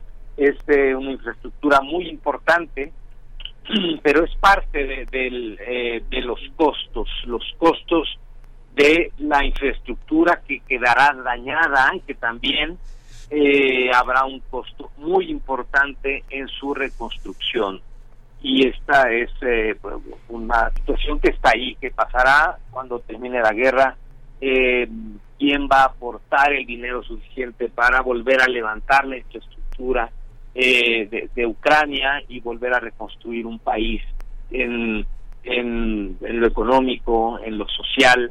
Eh, estamos en un momento de, pues, de incertidumbre y de complejidad que, eh, eh, pues que nos invita solo a seguir observando qué sucede mientras no hay una salida próxima al conflicto de momento. Sí, claro. Sí, tu micro. Uh, hay muchísimas este, eh, conflictos en, eh, simplemente en Europa y Christine Lagarde salió a señalar que eh, la directora del Banco de Europa, hace unos días comentábamos que salió a señalar que la geopolítica de las de las de la distribución económica de las de los de las cadenas de valor de todo esto es obedece a una nueva geopolítica que es inestable que tiene rasgos en algunos casos impredecibles esta, este conflicto de Ucrania, Luis, eh, ¿qué, características tiene, digamos, para, para el futuro? El daño que se le está haciendo a la región y a la, y a la potencial inmigración que va a ser resultado de, de, estos procesos de, de tanto dolor y de tanto de tanta hostilidad ¿Qué consecuencias va a tener? Pienso, pienso, por ejemplo, no sé, pienso en la ex Yugoslavia, algo muy reciente, ese tipo de guerras, todo lo que pasó con todas las violaciones a, mujeres que estaban en los, eh, prácticamente en los nuevos campos de concentración. Veo las consecuencias que tuvo todo el, toda la Shoah ¿Tiene esto dimensiones semejantes para el futuro de Europa, el futuro anímico de Europa? Eh, sí, sí, sin duda, ¿no? Y el, problema es que eh, en algún momento en Occidente, pienso que particularmente la Unión Europea, eh, pues deberá hacer una reflexión en el sentido de eh, preguntarse si hizo lo suficiente para evitar esto. me parece que, que, Occidente no hizo lo suficiente, porque al ver la, la magnitud del conflicto, eh, cómo se ha prolongado, las consecuencias en distintas dimensiones, la, dimensión eh, humanitaria, la dimensión económica, la dimensión eh, geopolítica, cómo está afectando justamente el no poder atender otros otros conflictos que están ahí o que están cerca o que se están reavivando, como el tema que, mencionábamos de Kosovo y Serbia en fin, hay, hay otros puntos rojos ¿no? en distintas partes del, del mundo donde Occidente está perdiendo esa capacidad de atención eh, donde los ciudadanos también eh, no solo ven un reflejo, una afectación en, en sus bolsillos, sino en la atención, en, en temas de recursos eh, que tendrían, o más o menos en, su idea que atender aspectos sociales, que no está sucediendo mientras también más dinero y más armas a, a Ucrania, eh, un conflicto que no ha pues, eh, pues, no ha cumplido tampoco las, las expectativas que Rusia tenía claramente sobre sobre el conflicto, ¿no? Que iba a acabar pronto, que iban a, que iba a haber un cambio de régimen, que, iban a acabar con la fuerza militar en Ucrania. Nada de esto ha sucedido tampoco, ¿no? Eh, para Ucrania el costo es enorme, por más que tenga el apoyo de la OTAN y, todo, bueno, pues están destruyendo las ciudades, está muriendo gente y esto no se repara de un día a otro, ¿no? Aquí decir, bueno, eh, es que hay tiene que haber un ganador, bueno, no, sé si, habrá un ganador con, con este escenario, insisto, y entre más se, prolongue, entre más se acerque el 2024, ¿no? No sabemos quién llegará a la Casa Blanca y con qué idea, insisto, esto es eh, fundamental también, ¿no? Eh, y el desgaste particular en lo político que se lo está llevando Europa, pues también tendrá estas estas consecuencias. Y mientras, bueno, pues China observando eh, detenidamente qué, sucede, la, guerra económica también hay ahí afuera, pero evidentemente las, las consecuencias van por, por distintos lados, afectan de distinta manera y la prolongación del conflicto pues tampoco es que sea una, una buena noticia y no estaba en los cálculos de nadie, así como no estaba en los cálculos que esto sucediera, que realmente se diera esta, esta invasión rusa, pues eh, el tiempo que se ha prolongado este conflicto tampoco estaba en los cálculos y hay que saber administrar ahora, esta es una de las grandes incógnitas, administrar esta incertidumbre con todas las consecuencias que está teniendo. Sí, doctor, eh, tú ves, eh, digamos, una etapa, una etapa de diálogo, de paz, eh, la ves condicionada por el factor electoral de las, las elecciones presidenciales en los Estados Unidos. Tendría que venir primero ese, e, ese segundo momento para después, una vez con más certeza, en ese sentido, pues empezar a emprender diálogos de paz, acercamientos, conversaciones. ¿Cómo lo ves? Eh, sí, este, digamos, esta es una posibilidad de que alguien ha soltado por ahí, ¿no? Que esto no se resolverá antes de las elecciones de, de finales de 2024 en Estados Unidos, lo cual también es una claudicación, sobre todo por parte de Europa, a buscar alternativas, a buscar la vía diplomática que debe estar por ahí, ¿no? Em, em, y pues simplemente esperar a ver si esto cambia y si no cambia, cuando menos en el terreno, pues ver si cambia en la mentalidad de alguien más que llegue a tomar las riendas del, del, conflicto, cuando menos de la OTAN, eh, partiendo de la Casa Blanca, ¿no? Entonces, dejar ahí que el, conflicto se vaya siguiendo su, su curso no es la mejor idea, pero pues ante la falta de liderazgos parece que la, la apuesta es esta, ¿no? Esperar a ver si esto eh, cambia de alguna manera y si no, a ver si llega alguien dispuesto a cambiarlo con la fuerza política suficiente para hacerlo, ¿no? Y esto claramente apunta hacia las elecciones en los Estados Unidos, eh, con todo lo que está pasando allá. Sí, y, y, lo mencionamos porque, pues sí, como has dicho, alguien soltó esa declaración y ese alguien es Joseph Borrell, que es ni más ni menos que el alto representante de la Unión Europea para Asuntos Exteriores y Política de Seguridad. Eh, esas han sido, pues, entre otras, eh, unas declaraciones que han llamado mucho la atención. Doctor Luis Guacuja, pues muchas gracias, eh, gracias por esta participación. Como siempre, nos mantenemos al habla si nos das la oportunidad. Claro que sí, con mucho gusto.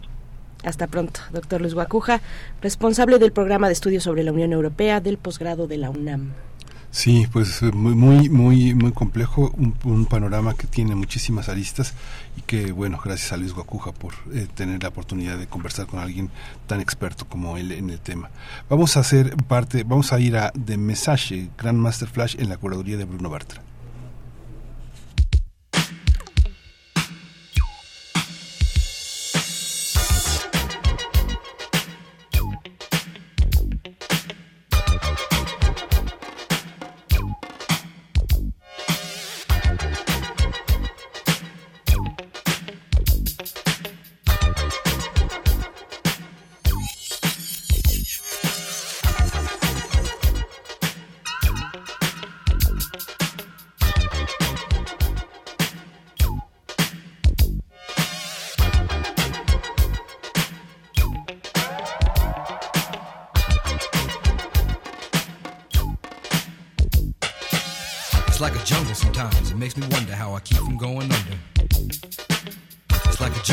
It makes me wonder how I keep from going under.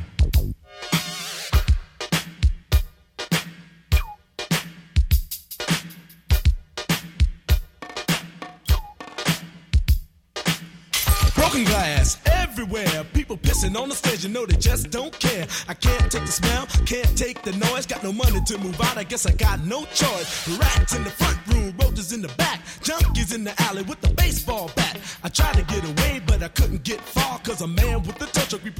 my car. Don't push me, cause I'm close to the edge. I'm trying not to lose my head. it's like a jungle sometimes. It makes me wonder how I keep from going under.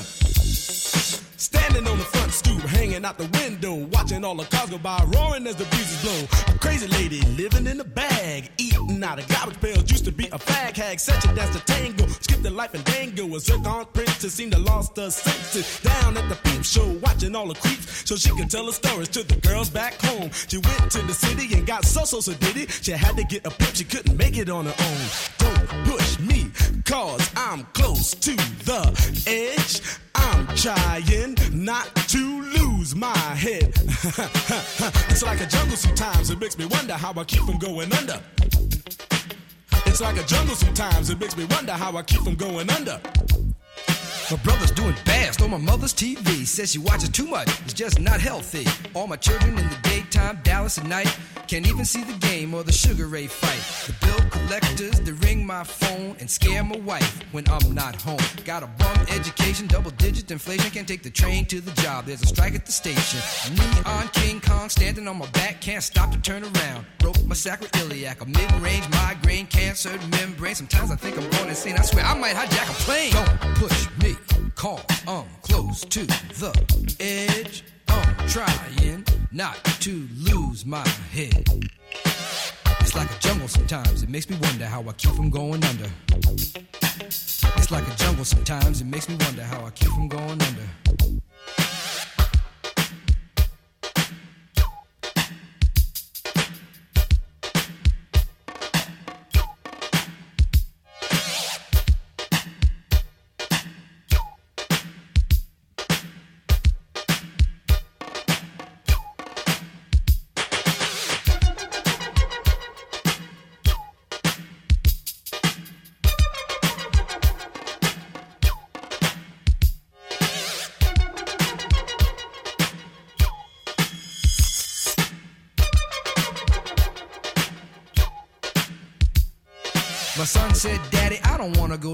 Cause the teacher's a jerk. He must think I'm a fool. And all the kids smoke reefer. I think it'd be cheaper if I just got a job, learn to be a street sweeper. I dance to the beat, shuffle for my feet, wear a shirt and tie, and run with the creeps. Cause it's all about money, ain't a damn thing funny. You got to have a con in this land of milk and honey. They pushed that girl in front of the train, took her to the doctor, sewed her arm on the game.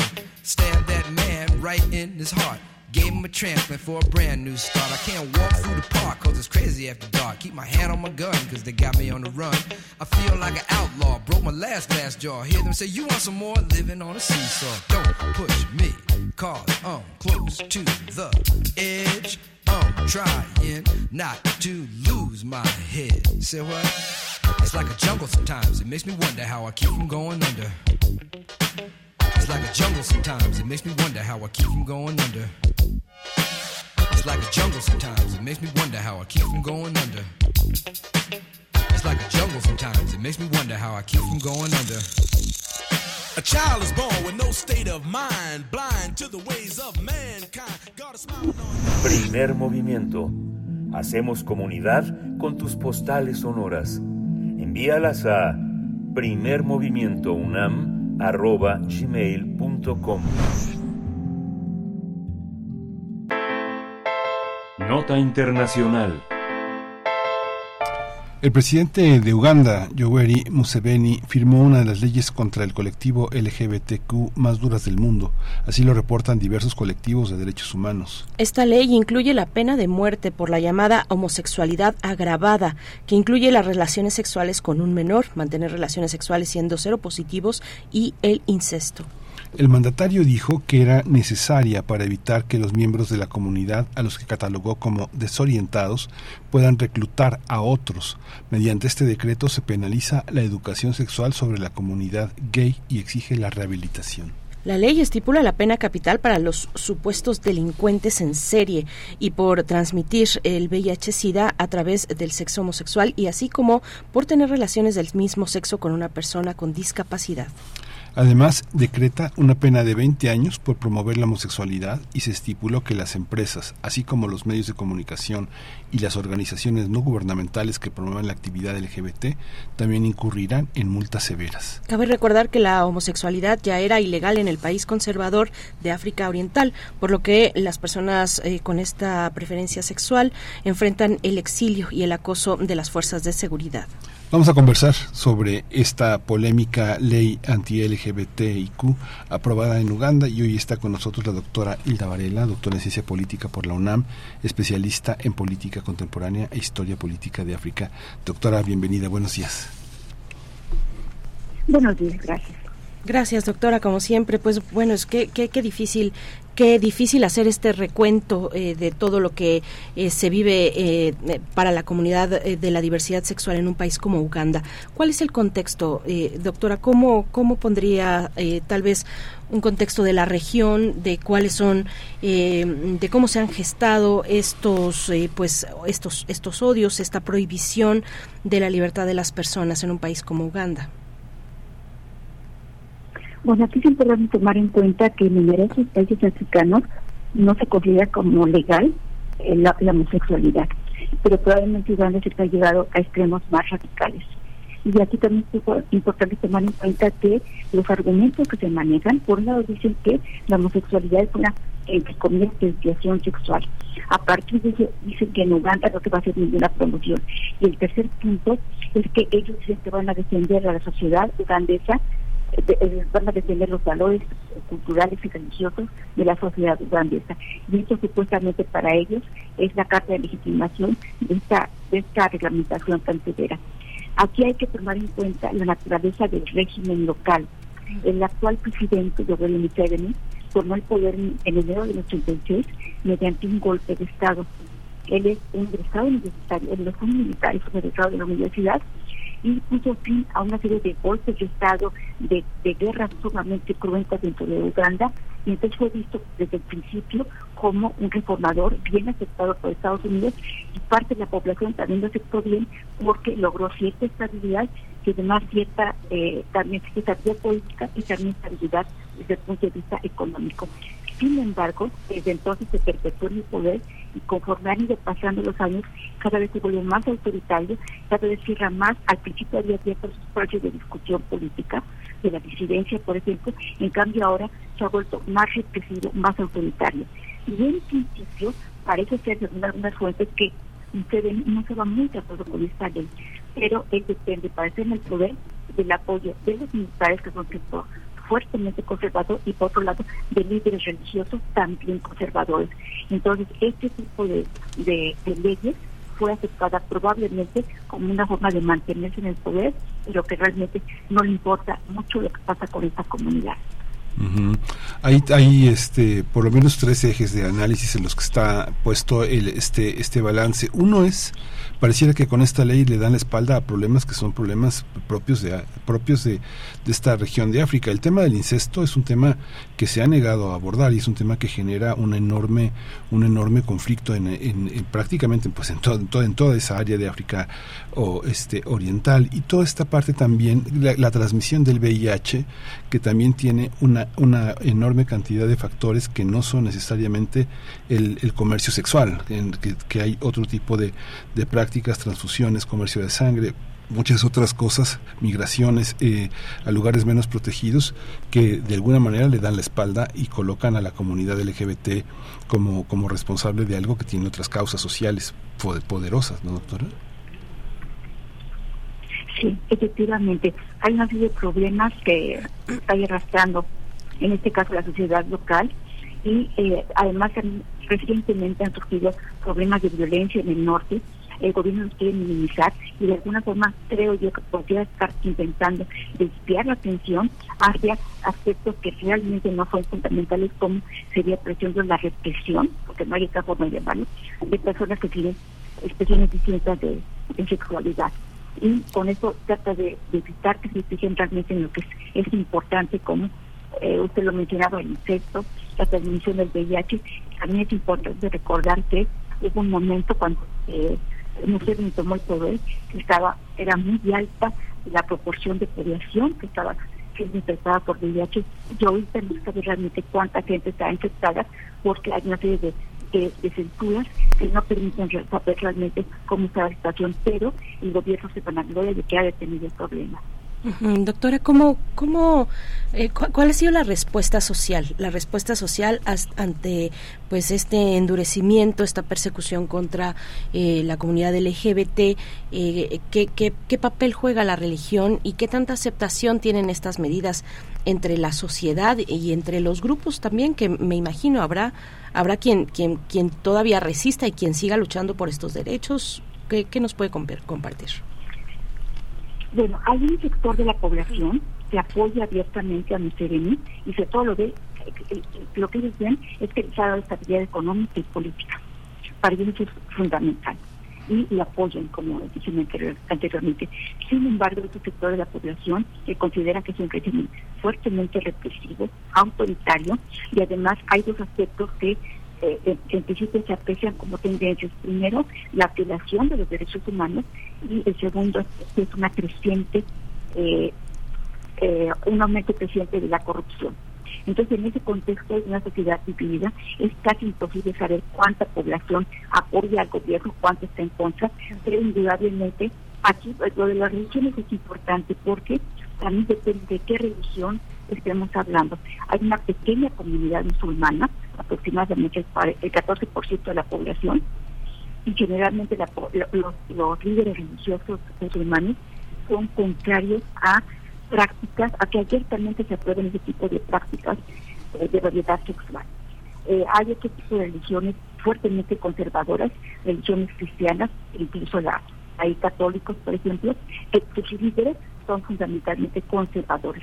Sin embargo, a nivel de la población, en principio, bueno, hay movimientos eh, activistas en favor de los derechos humanos y en favor de este tipo de comunidades y que obviamente están denunciando la gravedad de este tipo de leyes y lo que está provocando es que la gente efectivamente eh, esté escondida. Hay un centro de atención parecida en Kampala, es un centro más o menos famoso y actualmente está totalmente despoblado porque la gente tiene pánico de acercarse. Entonces, obviamente, esto está creando una serie de, de presiones internas que no sabemos por dónde van a aflorar, pero es indudable que hay sectores de la sociedad que están apoyando a estas comunidades. Es imposible saber cuánta gente les apoya, eso sí es imposible. Eh, hay una hay una parte también que se eh, que tiene que ver con eh, la, la, consideración muy tradicional que se tiene de la de las prácticas sexuales digamos ju justamente las prácticas cotidianas la cercanía al Islam la, la, las costumbres que están en este orientan a un tipo de amistad muy especial entre hombres, ¿no? Me acuerdo que mucho como Juan Goitisolo elaboraba una idea entre las, las, costumbres sexuales y cotidianas en el norte de África y en África oriental, justamente muchos hombres que se quedan solos, que no están en la, en la cuestión eh, heterosexual de tener varias esposas, tienen, se acompañan de un hombre más joven, que es como una especie de sirviente con quien han trabado una amistad profunda, de un orden, de un orden que cruza lo erótico, pero que cruza todas las actividades cotidianas de la, de la manutención, del cuidado, de la asistencia un hombre mayor y a un hombre enfermo. Y pasa lo mismo entre las mujeres. ¿Cómo entender esta parte? Es una es un enfrentamiento también a una a una clara etiqueta occidental, doctora. Eso es difícil saber. Efectivamente, hay eh, una serie de prácticas eh, tradicionales con fuertes raíces históricas en varias partes de África, como sería el caso de Uganda, y además tienen una lógica distinta. Muchas veces, por ejemplo, puede haber hombres que están casados con una mujer y que tienen prácticas eh, sexuales con un hombre, pero como está casado con una mujer, se considera que estos son, no sé cómo llamar, como aventuras, digamos, y no son mal vistas socialmente, no son cuestionadas. Aquí el problema es que en Uganda ya están poniendo el acento sobre ese tipo de, prácticas tradicionales que históricamente no han sido mal vistas, no consideran que vienen la, el orden moral de la sociedad. Pero al ponerlos ahora como prácticas ilegales, ¿qué va a pasar con esto? Se va a considerar que si un hombre está casado y tiene eh, una relación con otro hombre, eventualmente, no constante, eventualmente eso se va a considerar como sexualismo, no lo sabemos. Entonces, bueno, también en el caso de las mujeres, generalmente cuando se prepara a una mujer para el matrimonio, hay una serie de prácticas que realmente es difícil saber hasta dónde llegan, pero en principio son preparadas por otras mujeres y muchas han pensado que podría haber prácticas homosexuales cuando son preparadas las jovencitas para ir al matrimonio. Tampoco lo sabemos porque son costumbres muy arraigadas a nivel de comunidad y es muy difícil adentrarse en ese tipo de prácticas. Pero sí, efectivamente, una serie, las, las sociedades africanas tradicionalmente no son muy moralistas en ese tipo de aspectos, son mucho más abiertas, ven las cosas con mayor normalidad que lo que podríamos ver fuera del continente africano. Sí, doctora, ¿qué, qué pasa en el vecindario? ¿Cómo, cómo comparar eh, a Uganda con otros países eh, de la región de África Oriental? Eh, ¿Estas prácticas se sostienen? También me refiero a la, a la homofobia, a, estas, a este tipo de leyes también pues muy persecutorias para, para minorías. ¿Qué decir del resto, del conjunto de los países en torno a Uganda? Sí, bueno, aquí es importante mencionar, hay dos casos excepcionales que son Sudáfrica, que fue el primer país del continente africano en considerar legal la, no solamente la práctica entre personas del mismo sexo, sino además el matrimonio entre personas del mismo sexo. El otro país es Cabo Verde, donde también son totalmente abiertos a esta nueva eh, diversidad eh, de tipo sexual.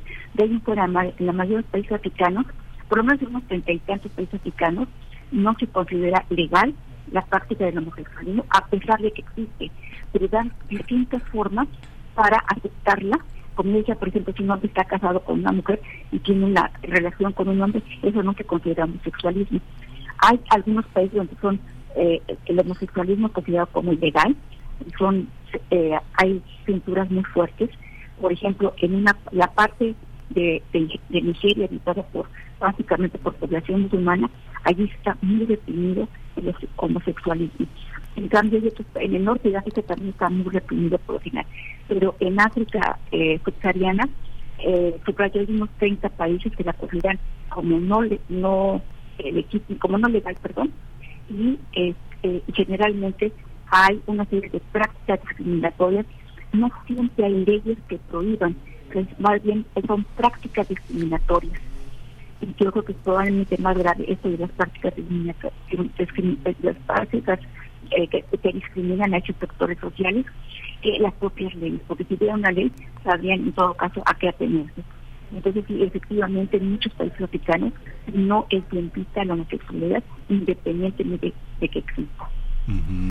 Desde Occidente ha habido una enorme también, una, parte de estos tres ejes que, mencionaba, está la, la parte de, del turismo sexual, que por supuesto no incluye nada más a, a, los países de África Oriental, sino que va pues desde, desde muchos países que están en el norte, este, desde Marruecos hasta allá, y generalmente son personas que trata de personas que son menores de edad. ¿Cómo entender también esta, este, aspecto? Hay distintas comunidades que también ofertan o son o sus hijas son compradas. Eh, en el caso de los hombres son comprados también, pero para trabajos rudos. ¿Cómo, ¿Cómo entender también este, este aspecto? Uno tendría que pensar que el continente tendría que avanzar de una manera homogénea o cómo entender estos, eh, estas fuerzas del turismo sexual en estos países a partir de la esclavitud de las personas, doctora? No, porque lo de la esclavitud es un problema sumamente complejo.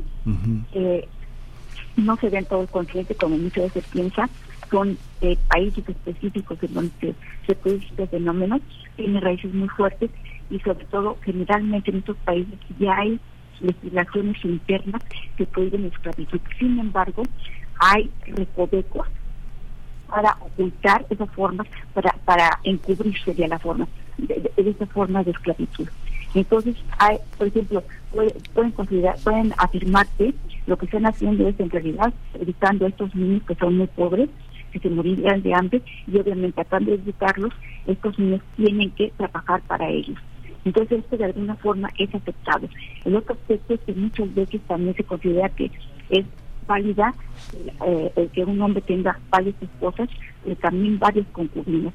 Y muchas veces las concubinas son en la práctica jovencitas esclavas, que son incluso son vendidas a veces por sus propios padres para hacer concubinas.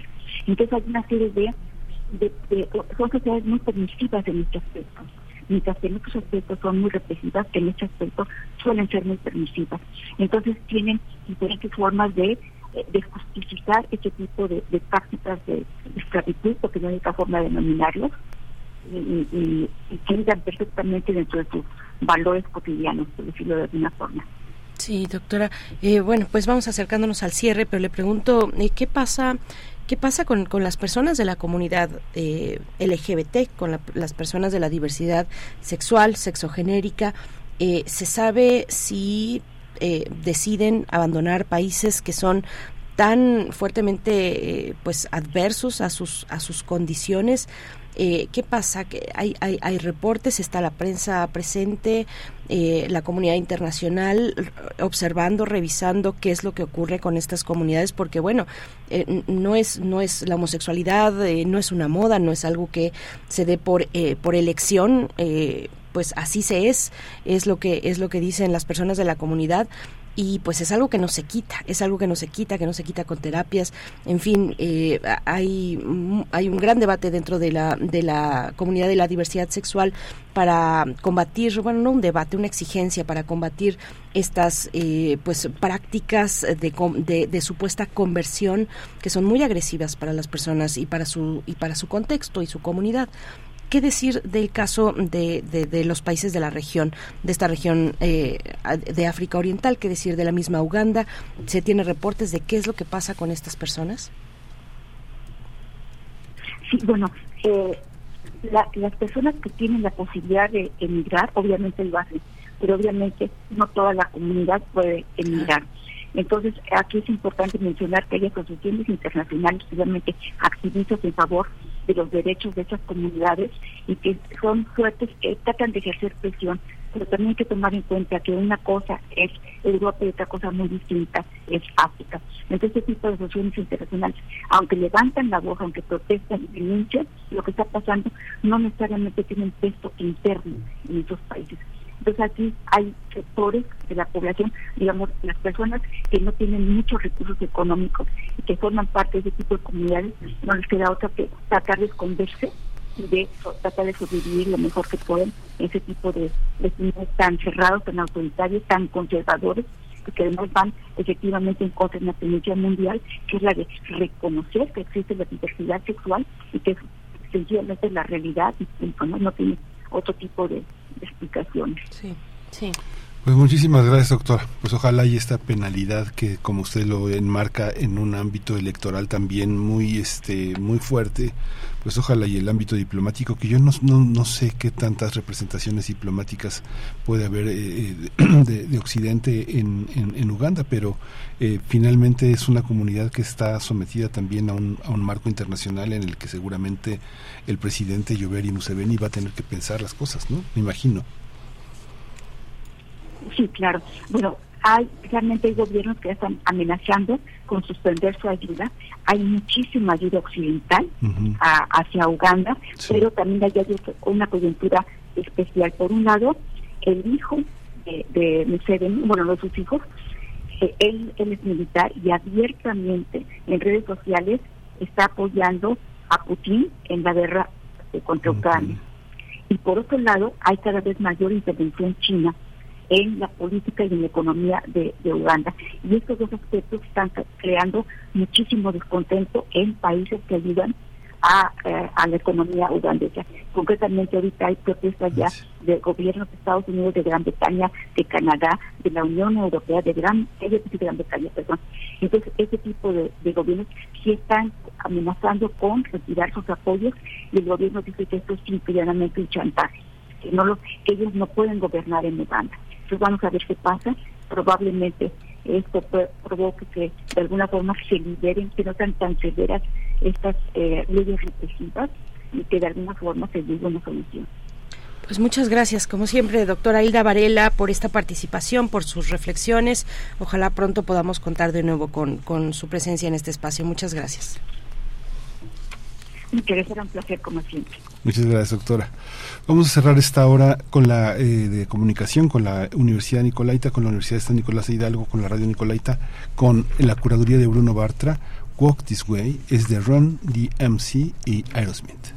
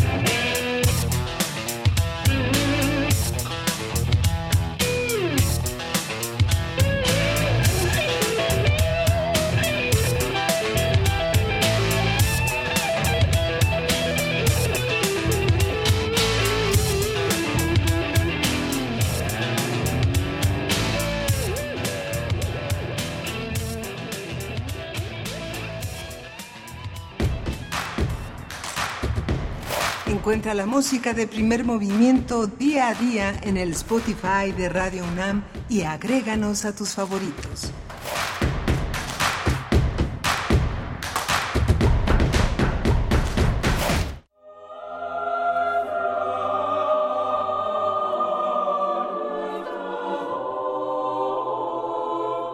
Una voz cantando es un regalo, dos voces es un concierto, más de tres voces organizadas y cantando es un milagro sonoro.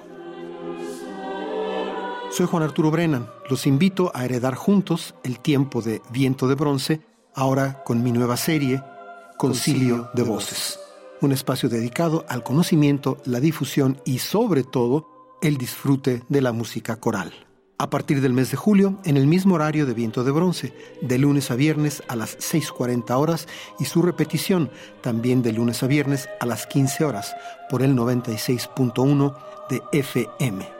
Las murallas caen, los espíritus se elevan ante las voces concertadas. Concilio de voces, aquí en Radio UNAM, experiencia sonora.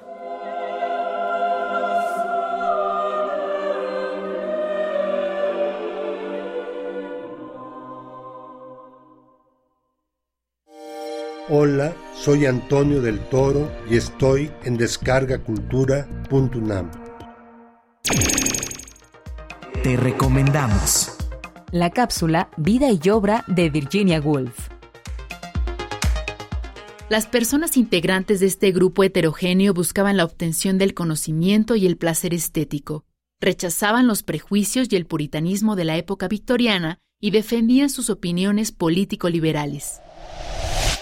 Descubre más en www.descargacultura.unam.mx.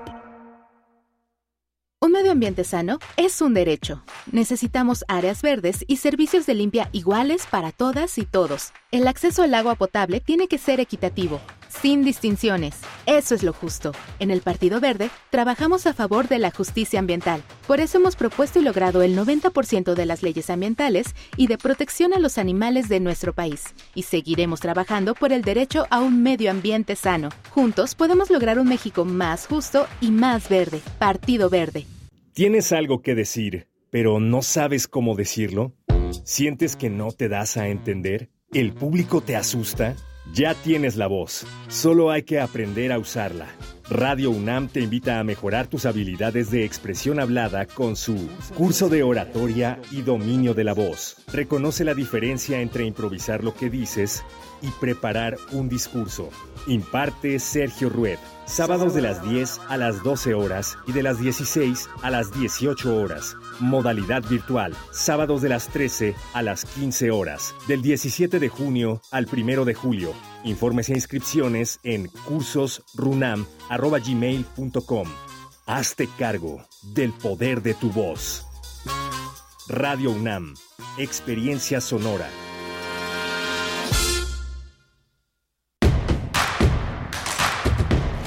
Queremos escucharte. Llámanos al 55 36 43 39 y al 55 36 89 89.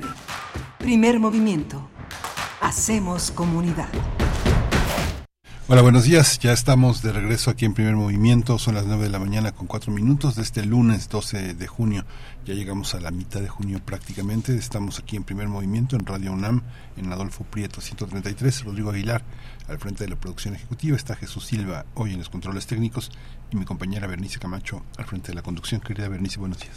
Miguel Ángel Quemain, un gusto, un gusto permanecer aquí con ustedes, estar en compañía de toda esta comunidad radiofónica en torno a Radio UNAM. Bueno, pues iniciamos, vamos a tener la poesía necesaria y viene la mesa del día una propuesta musical con Greta Ela y arroba Nat que nos van a comentar sobre su proyecto eh, musical, su proyecto eh, creativo eh, y pues bueno, sus comentarios también bien recibidos. Está por acá R. Guillermo, nos habla del wokismo. Bueno, pues yo creo que de todo eso hay que hablar, hay que hablar ampliamente. Julio Hernández, que también nos saluda, nos dice buenas mañanas aquí haciendo pase de lista. Julio Hernández es el radio escucha que suele compartirnos invitaciones a los Huertos de Santo Domingo, de los talleres de Santocho, algo así se llaman, estoy tratando de encontrar esa información, pero que, que, nos envía em, frecuentemente estas, estas invitaciones para ustedes, así es que si, si quieren acercarse a su cuenta de Twitter, arroba, Julio Hernández, así todo seguidito, eh, van, a, van a poder encontrar más información. Está por acá también eh, eh, Fugitivo 5.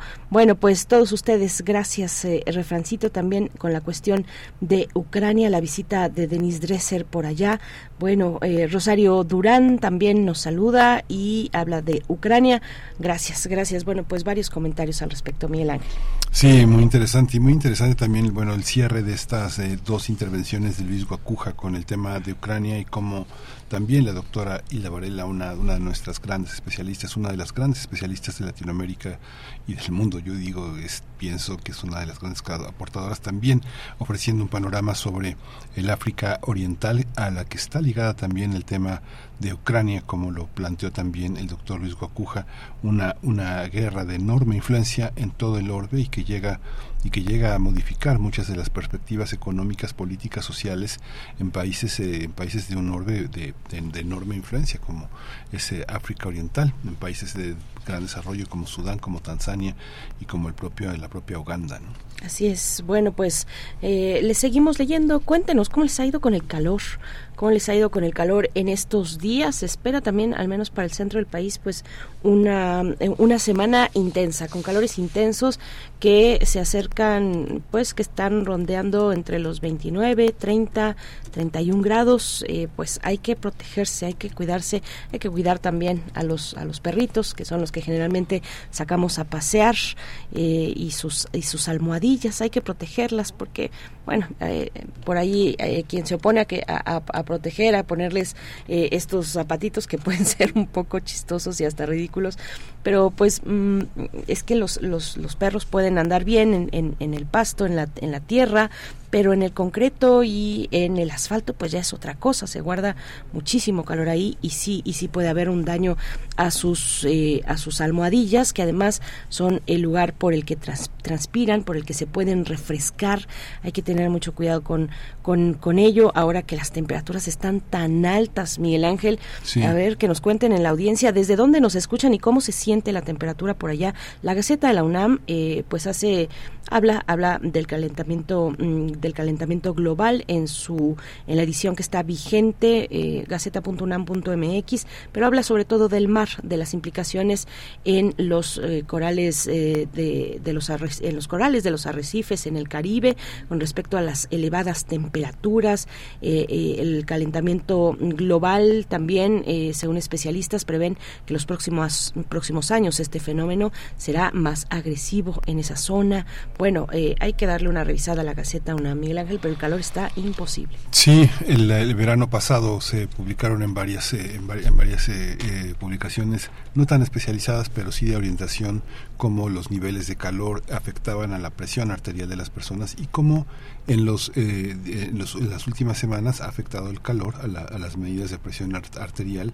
generándose situaciones semejantes al del verano pasado en, Europa, que generó muchos reportes inusuales de baja de presión a quienes la tenían alta con calores extremos en temas de playa y de vacaciones y también de, subida de presión en cuestiones de, de, personas normales con tendencias al alza. Entonces, pues hay que checarse. Eh, la recomendación era aumentar las frutas, aumentar las verduras para bajar los niveles de colesterol y de presión arterial, porque sí, si se siente raro, es la, es la presión, es el calor enorme que para algunas personas es más tolerable que otras. así es. Bueno, cuéntenos cómo les va con estos calores en el país. Eh, vamos a tener, como hemos dicho, la poesía necesaria. Al cierre, la doctora Clementina Equigua en Biosfera en Equilibrio, eh, comparar el peso total de animales domésticos y silvestres es el tema que nos propone, pero antes la poesía necesaria. Vamos a. Es hora de poesía necesaria. Pues como les he comentado, durante este mes de junio, la propuesta es, eh, por mi parte, de una, pues hacer una muestra, un repaso de poesía eh, con motivos LGBT o con autores, autoras de ese colectivo. Así es que hoy les comparto poesía del escritor cubano Reinaldo Arenas, su historia, pues reflejo eh, de un lado, pues persecutorio, oscuro contra la persecutorio contra la comunidad homosexual dentro del socialismo cubano del siglo pasado. Hoy el panorama es otro, afortunadamente en la isla hay leyes además y protección a los derechos de las personas de ese colectivo, pero bueno, la historia ahí está y hay que hay que hay que traerla también y si es a través de la poesía, pues mejor aún. Vamos a escuchar, les voy a compartir de Reinaldo Arenas, Última Luna, y en la música escucharemos la voz de Reinaldo Arenas en una propuesta musical del mexicano Cristóbal Comala. Vamos con la poesía, Última Luna. ¿Por qué esta sensación de ir a buscarte hacia donde por mucho que vuele no he de hallarte? ¿Qué terror sin tiempo ahora que impele a por sobre tanto terror siempre evocarte? No ha de encontrar sosiego nuestra pena, que hallarlo sería comenzar otra condena, y por lo mismo jamás cesaré de contemplarte. Luna, una vez más aquí estoy detenido, en la encrucijada de múltiples espantos. El pasado es todo lo perdido, y si del presente me levanto es para ver que estoy herido y de muerte, porque ya el futuro lo he vivido. Esa, indiscutiblemente, esa es la suerte, que por venir del infierno a rostro, extraña amante, solo me queda contemplar tu rostro, que es el mío, porque tú y yo somos un río, que recorre un, un páramo incesante, circular e infinito, un solo grito.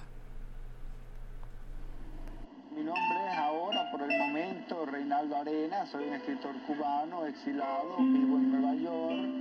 Eh, bueno, me dedico a escribir y a sobrevivir. Soy una persona, digamos, lo que aquí se llama disidente en todos los sentidos, porque soy, no soy religioso, soy homosexual y a la vez soy anticastrista. Es decir, que yo creo que reúno todas las condiciones para que no se me publique nunca un libro y para vivir al margen de toda sociedad en cualquier lugar del mundo.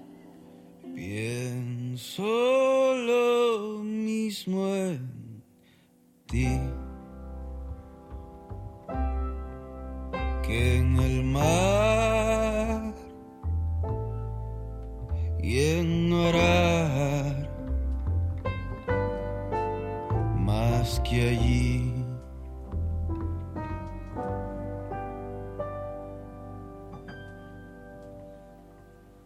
Pienso lo mismo en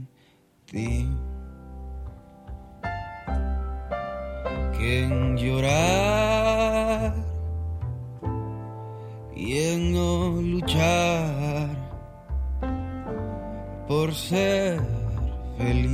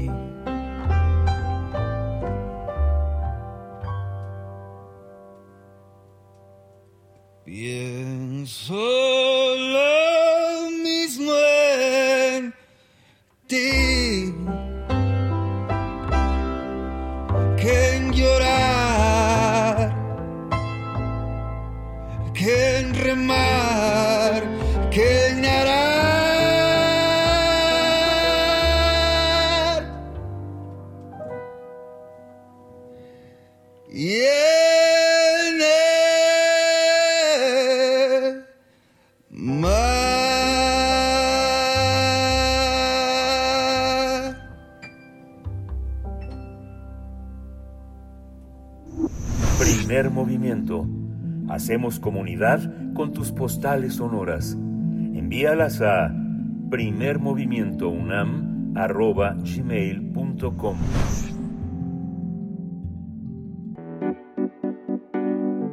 La mesa del día. Greta Ela y Arrobanat son dos artistas de la escena independiente mexicana cuya propuesta musical ha destacado recientemente en México. Actualmente se ofrecen un pequeño tour por la República Mexicana. Greta Ela inició su carrera a principios de la pandemia y desde entonces ha llamado la atención gracias a canciones como ¿Qué diría tu mamá? o Diez lágrimas y su mundo de comedia romántica de los 2000. El año pasado lanzó los temas Me jodiste, Hoy es hoy, Diez lágrimas y ¿Qué diría tu mamá? Arrobanet, eh, por su parte, es el proyecto solista de Indie Folk de Natalia Díaz, compositora y artista zacatecana, que ha logrado posicionarse en la escena independiente nacional con una música que abraza el tema de la melancolía, el mal de amores. Ha colaborado con artistas como Mola Ferte, eh, Ed Maverick, Bruces, Camilo VII, Enjambre, Comisario Pantera, El Matón Policía Motorizado, entre otros. En el año 2020 publicó su primer EP de estudio titulado Los días en la sala y recientemente lanzó el sencillo Contigo me siento en casa. Las fechas de la gira que comparten Greta Ela y Arrobanat son el 15 de junio en San Luis Potosí, el 16 de junio en Guadalajara y el 8 de julio en Monterrey. Y vamos a tener una charla con ellas, con Greta Ela y con Arrobanat, su propuesta musical y el tour que comparten en México. Nos acompañan. Eh, Greta Ela, muchas gracias, buenos días, bienvenida. Artista independiente que inició carrera a principios de la pandemia, como hemos dicho, que nos acompaña esta mañana. Eh, Greta, ¿cómo estás? Muchas gracias por recibirme, qué gusto estar acá. Estoy muy bien, feliz de haberme despertado y poder platicar con ustedes. es un gran día. A nosotros también nos pasa, nos ponemos felices de despertar y llegar muy temprano, nos pasa a diario. Muchas gracias. Arroba Nat es el proyecto solista de Indie Folk de Natalia Díaz, compositora y artista zacatecana. Natalia Díaz, bienvenida, buenos días. Hola, muy buenos días. Gracias. Feliz de estar por acá.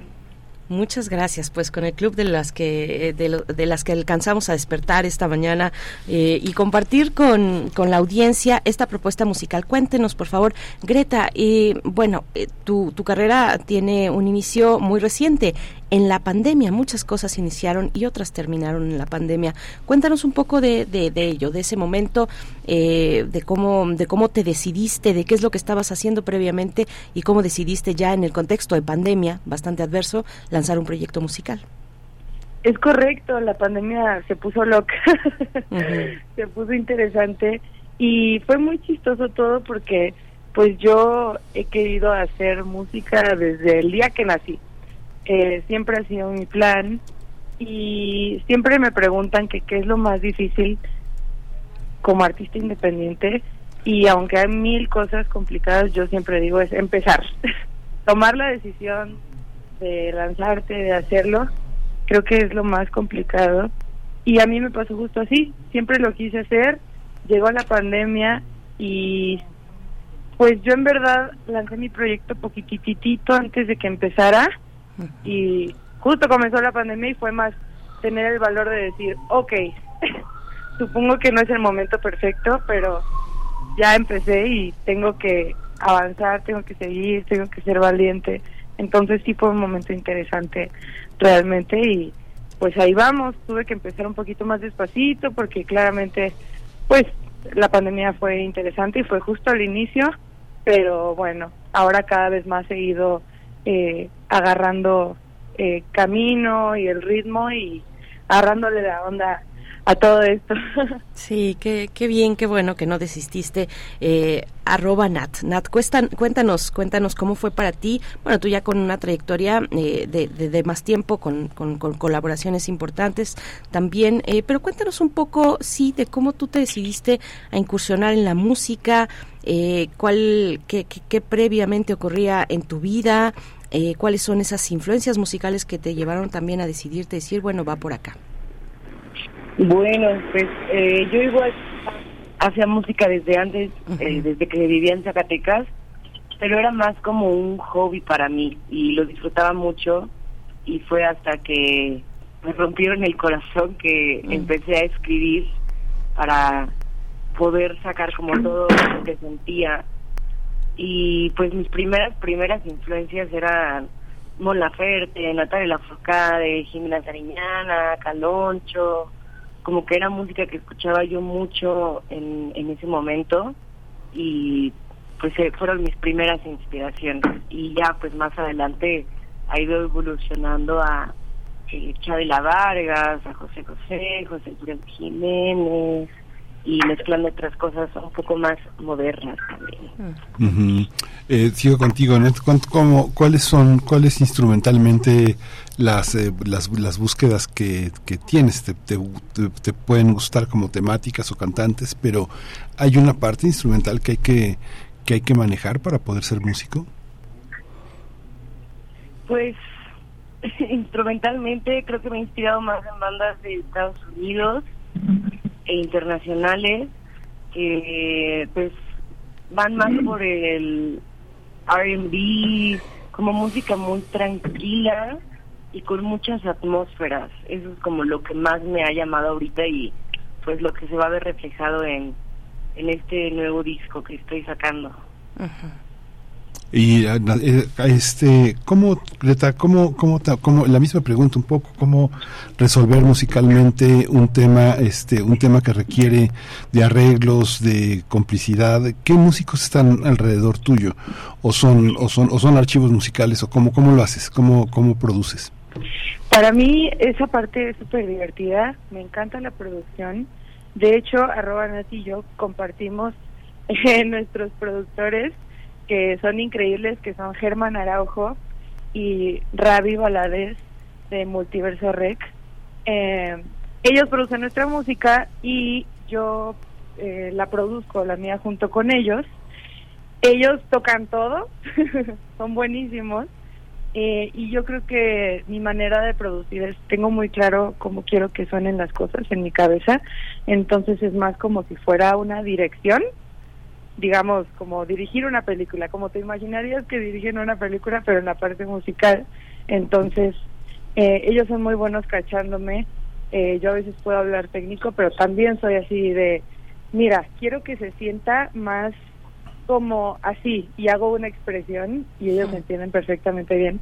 Entonces así nos vamos eh, cachando en el proceso y creo que es más de, de soñarlo, de escucharlo en tu cabeza y también de estar abierto a explorar eh, sonoridades, a no quedarte nunca con la primera idea y, y atreverte a, a escuchar y tener esa antenita de la intuición y de el gusto eh, muy paradita. Ujú. Eh, Nat, ¿cómo es contigo? ¿Qué, qué, qué- está, está muy interesante esto que nos comenta eh, Greta de, a ver, quiero que suene de esta manera, ¿no? Yo pensé, por ejemplo, quiero que suene en como cuando estás comiendo un helado y de pronto te agarra un aguacero. ¿Cómo suena eso? ¿Cómo transportarlo, cómo trasladarlo al, al lenguaje musical, sensaciones, vivencias, en fin, ¿cómo es para ti, Nat? Pues un poco igual que con Greta, o sea, yo tampoco toco muchos instrumentos más que la guitarra, pero con Germán y con Ravi, que también son mis productores de este último disco, eh, pues tienen un entendimiento súper padre porque pues puedo decirles cualquier cosa y también me van a cachar y ya llego con algunas referencias de lo que quiero que, como quiero que suene. Entonces, por ejemplo, este del y que llegue el aguacero, pues yo me imaginaría como algo tranqui, algo bonito de que tú estás disfrutando tu helado y luego cae el tormentón. Entonces, pues eso para mí se movería algo como súper dramático y como medio triste. Ajá, ajá. Bueno, yo no lo pensé triste, yo lo pensé divertido en realidad. Eh, y estabas en un buen momento con el helado. Pero a ver, eh, Greta, van a, eh, eh, tienen una, una, una gira eh, que empieza ya próximamente. El 15 de junio en San Luis Potosí. Cuéntenos cómo, cómo, qué, qué es lo que están preparando para su público, eh, pues qué, cómo, cómo les entusiasma una, una gira juntas, les acompaña alguien más o, o están ustedes dos. Eh, a ver, cuéntanos un poco más, Greta. Pues sí, en realidad vamos ya a la mitad de la Ok. gira. Estas son las fechas que siguen, pero ya tuvimos la la fortuna de tocar en León, en Querétaro y Antier en Puebla. Eh, ha estado lindísimo, lindísimo, lindísimo, súper divertido. En realidad lo que tenemos preparado es, nosotros decimos que es una noche para sentirlo toda, porque la música de Nat es un poco más nostálgica, más de abrir el corazón y a abrazar un poquito la tristeza, los momentos duros o la nostalgia con la familia, el corazón roto. Y mi música es un poco más eh, eufórica, un poquito más pues sobre brincotear y gritonear y lloriquear. Eh, em, y un poco más como felizona, justo por eso le pusimos happy, porque es sad y happy, eh, porque representa muy bien nuestras dos eh, maneras de expresar. Entonces, bueno, tenemos muy preparado eso, una noche donde te atrevas a ir y primero ponerte a gritar y brincar y em, este a reírte y después a llorar, a abrir el corazón, a llamarle a tu abuelita y decirle que la extrañas mucho. Mm, ay, sí, cómo no. Un saludo a mi abuelita. Eh, pues vamos a escuchar eh, un poco de su música. Primero vamos a escuchar una canción de arroba Nat y al cierre de la charla eh, de Greta, de Greta Ela. Así es que, bueno, pues cuéntanos, Nat, cuál es, cómo fue hecha esta, esta propuesta. Se llama Contigo me siento en casa. Cuéntanos un poquito de ella. Pues ese fue el primer sencillo que salió de este nuevo disco que está en proceso de salir. Y la escribí como desde finales del 2019 y cuando llegué con Multiverso Rec a producirla fue como muchos nuevos aires, nuevos sonidos. Y para mí es una canción, yo creo que la única canción feliz que te que tengo que habla más que nada como sobre el enamoramiento. Yo en ese entonces estaba saliendo con alguien a distancia, sin embargo nos queremos un montón y estábamos todo el tiempo haciendo videollamadas. Entonces es como este sentimiento enamoradizo, como si estuvieras enamorado por primera vez otra vez. Mm, qué bonito, vamos con ello. Arroba Nat.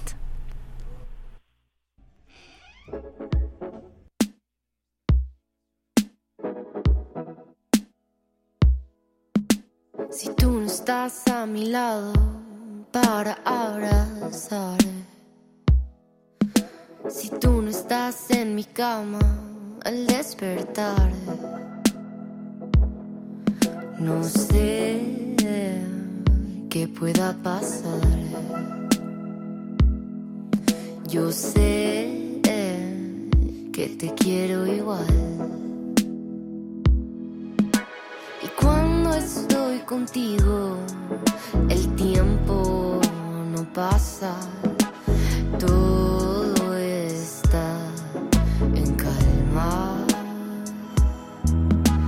Y cuando estoy contigo, me siento en casa, me haces mucha falta.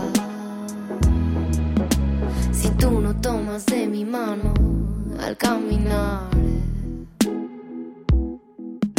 Si tú no estás desvelado por skypear, no sé qué pueda pasar. Yo sé que te quiero igual.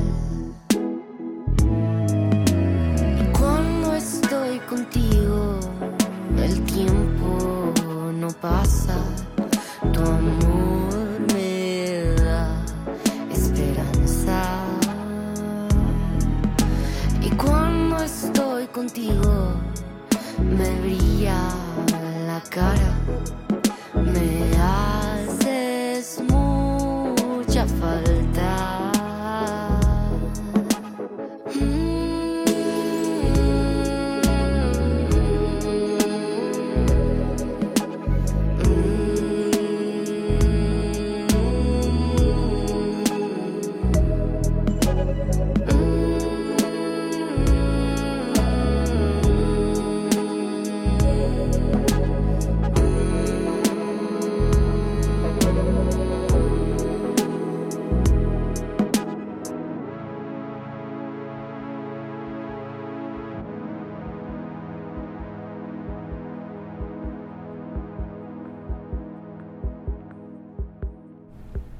Contigo me siento en casa es el título de la canción que acabamos de escuchar de arroba Nat que nos acompaña esta mañana aquí en Primer Movimiento y también en Greta Ela. Están de gira y estarán tal vez probablemente en su ciudad.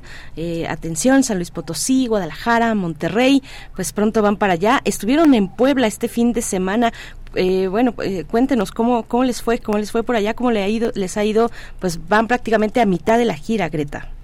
Sí, espectacular, me encantó, me fascinó, fue increíble Puebla, un público hermoso, em, nos divertimos muchísimo, yo la pasé increíble, la verdad es que muy enamorada, ya quiero regresar ya quiero seguir con la gira y al mismo tiempo ya quiero regresar a Puebla. Eh, Arrobanat, ¿cómo, ¿cómo lo ves tú? ¿Cómo fue para ti?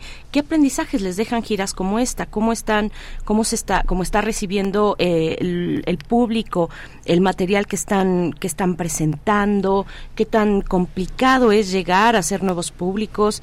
Eh, pues mover, mover su música en, en, en, ambientes muy muy competidos, ¿no? Eh, muy competidos. Hay eh, también en México y en América Latina, pues, una producción importante de voces jóvenes, de mujeres eh, que están proponiendo cada quien desde su lugar, pero pues sí inundando inundando las plataformas y las redes, ¿no? Sí, pues siempre es una experiencia increíble salir de tour y específicamente en Puebla yo ya he ido varias veces y me la he pasado increíble. Sin embargo, esta vez fui eh, con full band. Entonces, para mí y para el público fue una experiencia completamente diferente y pues lo disfrutaron bastante y yo también. Sí, esta, esta, esta visión, ¿cómo, dónde, dónde tocaron? ¿Dónde, cómo, ¿Cómo consiguen los foros y cómo está todo el público que va lo conocen o cómo, cómo, es, la, cómo es la dinámica? ¿Les consiguen también un poco la convocatoria del público? Eh, Nat.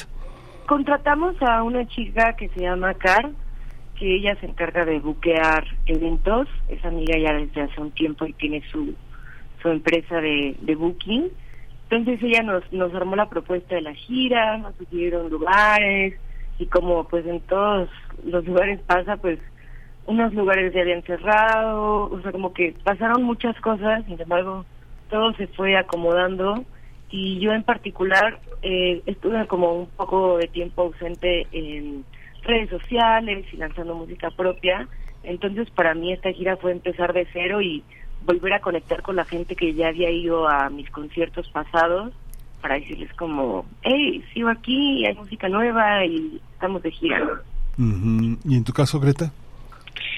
Pues en mi caso es es súper interesante porque es la primera vez que yo estoy tocando. Había abierto conciertos y había hecho cositas, pero pues son las primeras veces que estoy tocando entonces creo que es muy interesante porque es una apuesta todo. Creo que hay que hay que ir viendo dónde hay más público, dónde sí me escuchan, pero tal vez no hay tantas personas que estén dispuestas a ir a un concierto. O sea, es como una una gran búsqueda y es un gran esfuerzo, eh, no solo para mí, obviamente, para Nat, para Cars que contratamos, para para todas las personas involucradas es un gran esfuerzo y una búsqueda y todo el tour es muy, muy do it yourself, hazlo tú mismo. eh, en todo estamos ahí eh, apoyando entre todos los integrantes del equipo. Y pues eso es, es una gran búsqueda y mucha promoción, mucha difusión personal, este, pero es un gran aprendizaje también, es mucho, mucho trabajo. Personal y colectivo, entonces. Eh, Nat, cuéntanos, cuéntanos de Zacatecas. ¿Cómo, cómo, eh, cuéntanos un poco de cómo está la escena por allá, cómo mm, eh, fue tu, tu proceso de inicio, decidiste emigrar, dejar tu estado, por lo que entiendo, a dónde te moviste, qué, qué nodos musicales están buscando artistas como ustedes, Nat. Pues Zacatecas siempre ha sido un lugar de mucho arte, mucho, mucho, mucho arte. Y yo siempre me rodeé de, personas muy talentosas que hacían música y que hacían arte en todos los sentidos. Y pues fue que yo empecé a hacer mis propias canciones allá y tocaba en eventos de ferias de diseño, tocaba en barecitos. Y en el 2016 fue que me mudé a Ciudad de México. Yo llegué a estudiar Bellas Artes, eh, diseño en Bellas Artes. Sin embargo, pues mi vida tomó un rumbo completamente diferente cuando dije, está bien, voy a grabar mis canciones y las voy a subir. Y pues un amigo fue el que me apoyó en todo ese proceso. Y pues le empezó a ir pues muy bien el proyecto, que en algún momento sí, como pues me voy a dar de baja de la escuela para poder aprovechar este empuje que, que estoy teniendo en este momento. Greta, para ti, para ti cómo fue? Es, eres de, de, de Ciudad de México, eres de, de algún otro, otro estado de la República. A ver, cuéntanos un poquito eh, y también de el sencillo que, que, que estás moviendo, entiendo en estos momentos que es Hospital Sentimental. A ver, háblanos un poco de ello.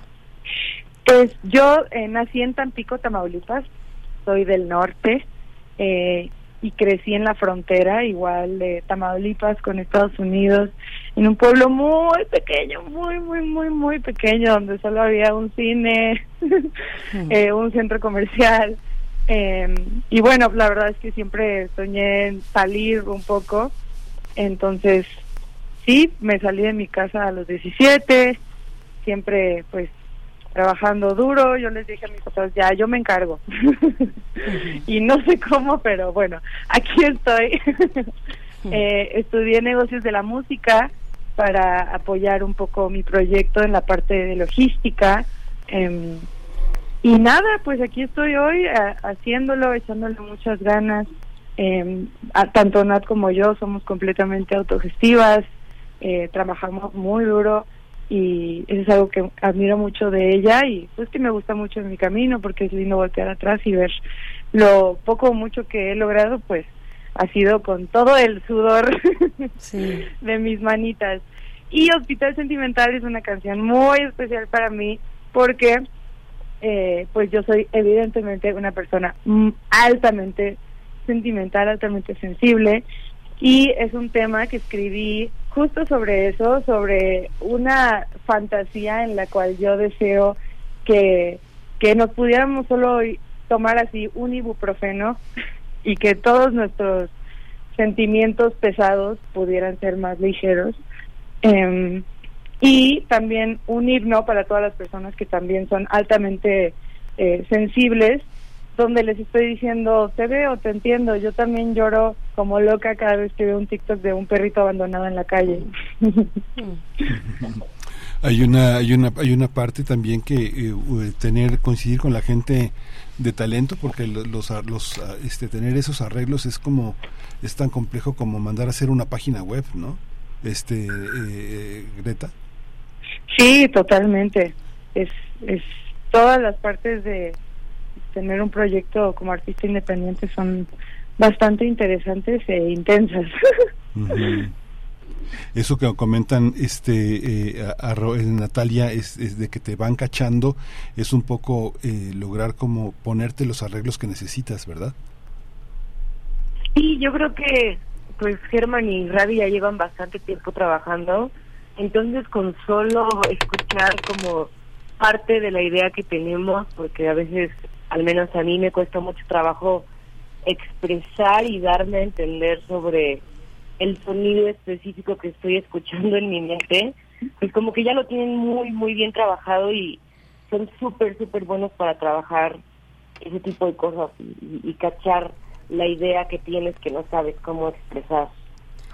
Pues chicas, mucha suerte, mucha suerte en esta gira. Eh, vamos a despedirnos con, con música, precisamente con Hospital Sentimental, así es que Greta, eh, te voy a pedir que la presentes, pero antes cuéntanos cómo podemos seguirlas, dónde van a estar, eh, Nat, eh, compártenos tus, tus redes sociales, eh, cómo te encontramos en las plataformas.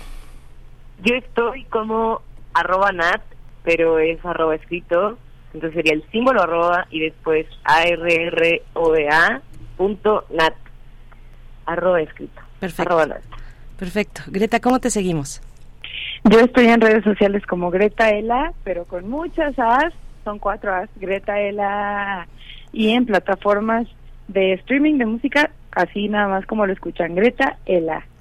Muy bien, pues Hospital Sentimental es lo que va a sonar, Greta, si quieres presentarla. Sí, claro que sí. Para todas las personas que sentimos todo fuertísimo, que lloriqueamos, te entiendo, te veo. Esto es Hospital Sentimental de Greta Ela. Muchas gracias, chicas. Hasta pronto. Mucha suerte en la gira San Luis Potosí, Guadalajara, Monterrey, en Puerta. Eh, bueno, pues vamos a, a, vamos con la música.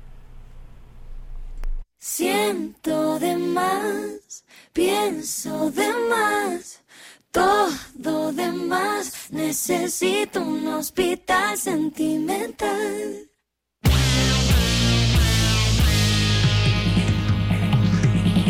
Una canción para mis overthinkers, un especial para mis overfeelers. Este es para ti, que te quedas mil horas antes de dormir, pensando en cómo vas a morir. Ay, no. Mm -hmm. O si el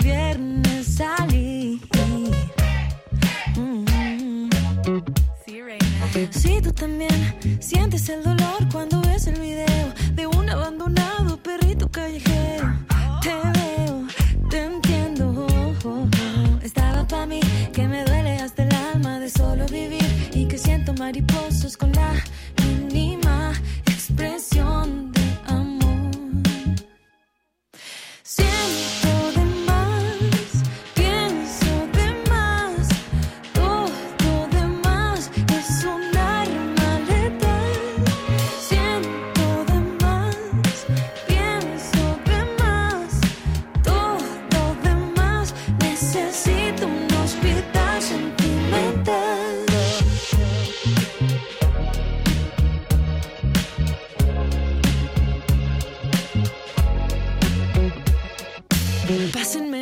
Para el drama que hay en mí.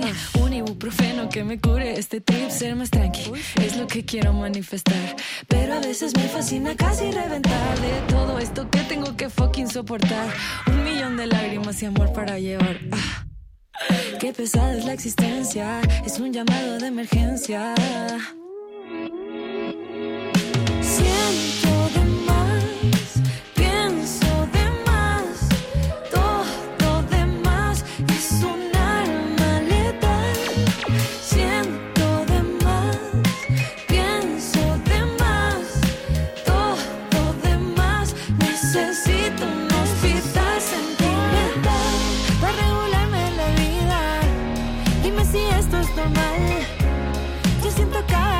Cosita. De feelings me pongo mal. Para regularme la vida. Dime si esto es normal. Potencia ultra infinita. Sentida profesional. Para regularme la vida. Dime si esto es normal. Yo siento cada cosita. De feelings me pongo mal. Para regularme la vida. Dime si esto es normal. Potencia ultra infinita. Sentida profesional.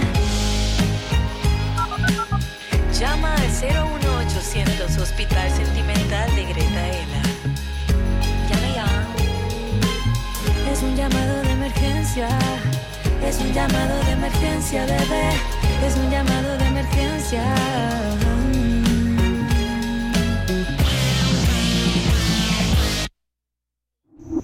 Primer movimiento. Hacemos comunidad con tus postales sonoras. Envíalas a primermovimientounam.gmail.com Biosfera en equilibrio. Saludamos esta mañana de lunes a la doctora Clementina Equigua. Está con nosotros en Biosfera en el Equilibrio para a, hablar en esta ocasión de el peso total, comparar el peso total de animales domésticos y silvestres.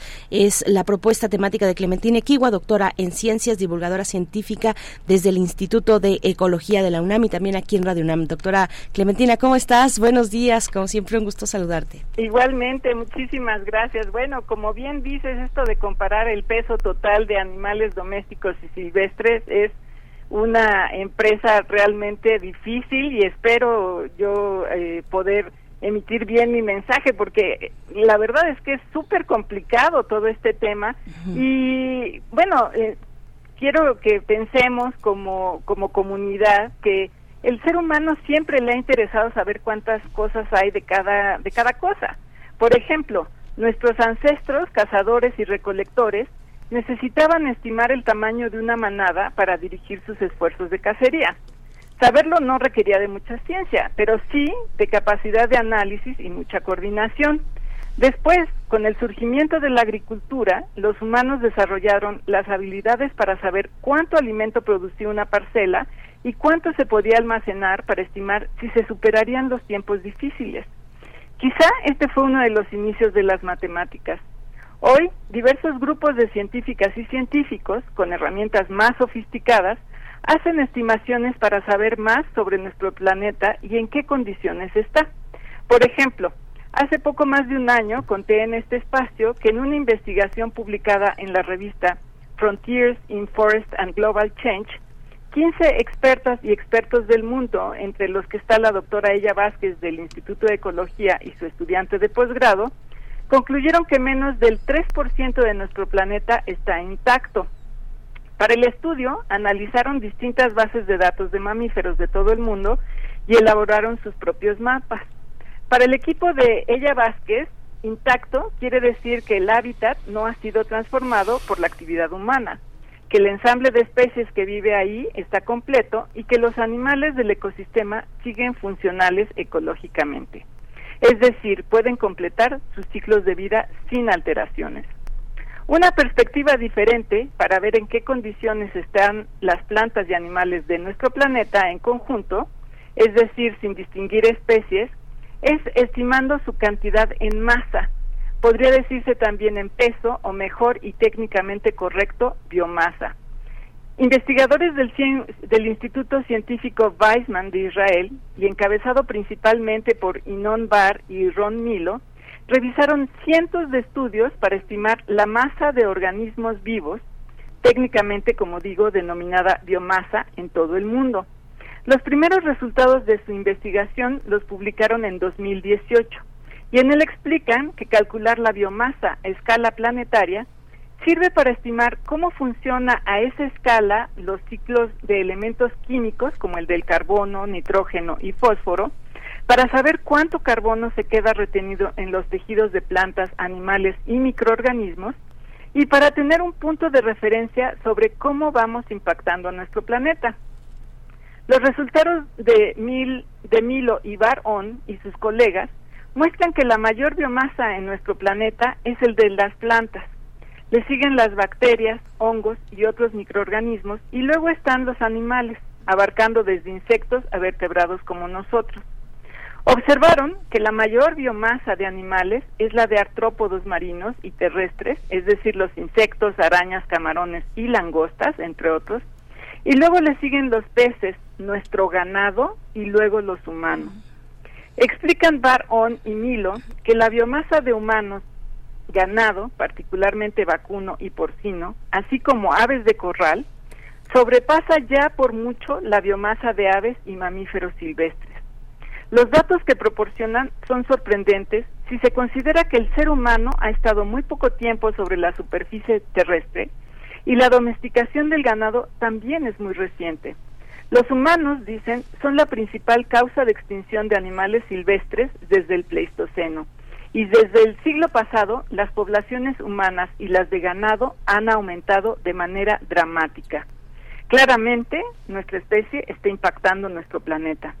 Con este antecedente, el grupo del Instituto Weizmann, encabezado esta vez por Lior Greenspun, publicó este año un artículo en los Proceedings de la Academia de Ciencias estadounidense en esta ocasión solo analizan la biomasa de mamíferos silvestres de todo el mundo y sus resultados muestran que tan solo 10 especies representan el 40% de la biomasa de todos los mamíferos terrestres de nuestro planeta. La mayoría de estas especies están asociadas a actividades humanas. Un ejemplo es el venado cola blanca en Estados Unidos. Dicen que en ese país las poblaciones de venados se han recuperado casi a los niveles previos a la llegada de los europeos. Y parte de la razón es que han ido desapareciendo los depredadores como el lobo gris. Pero para poner en perspectiva sus datos, el equipo de Greenspan eh, compara la cantidad en peso de mamíferos silvestres con la cantidad de mamíferos domesticados. Les doy unos datos para que tengan una idea. Hay alrededor de 22 millones de toneladas de mamíferos silvestres terrestres y 39 millones de toneladas de mamíferos marinos. Pero de humanos y su ganado hay alrededor de 400 millones de toneladas de cada uno. También en términos de biomasa, la cantidad de perros es similar y la de todos los mamíferos, perdón, la cantidad de perros es similar a la de todos los mamíferos silvestres terrestres del mundo. Pero también eh, nuestro impacto no se queda en el peso que representa la humanidad en nuestros animales domésticos. En otro estudio, pero ese de 2020, el equipo de Milo y Bar On nos recuerda que el impacto de las actividades humanas va desde la agricultura hasta todo lo que se manufactura en fábricas, las construcciones u otra infraestructura. Y todas ellas también se pueden representar en masa o peso. A partir de sus cálculos, ellos definen un nuevo término y lo llaman masa antropogénica, que incluye a todos los objetos sólidos inanimados que hacen los humanos o que hicieron y todavía se siguen utilizando. Esta masa antropogénica ahora excede la masa de todos los seres vivos. Como dice al principio, eh, para las y los investigadores del Instituto Weizmann, el reto de medir en masa o peso lo que representan los seres vivos de nuestro planeta ayuda a entender mejor cómo funciona la Tierra. Pero en un comunicado, Ron Milo resalta que cuando se habla de especies, la perspectiva parece ocultar los cambios que provocan con nuestras, eh, eh, nuestras actividades. Pero al medirlo en biomasa y compararlo con el componente humano, es indudable que el Homo sapiens tiene un gran impacto en el planeta. La masa antropogénica claramente nos ayuda a tener una perspectiva clara del cambio por el que estamos llevando a nuestro planeta. El antropoceno, esta era geológica que ya se distingue claramente, será el legado de planeta que indudablemente hemos transformado para las futuras generaciones. Y pues los dejo con esta reflexión. Pues vaya reflexión, doctora Clementina, y datos, vaya datos también eh, contrastantes, muy sorprendentes de verdad de, de, lo que ya has dicho, de, de cómo estamos modificando eh, con nuestra presencia y nuestras actividades la faz de este planeta.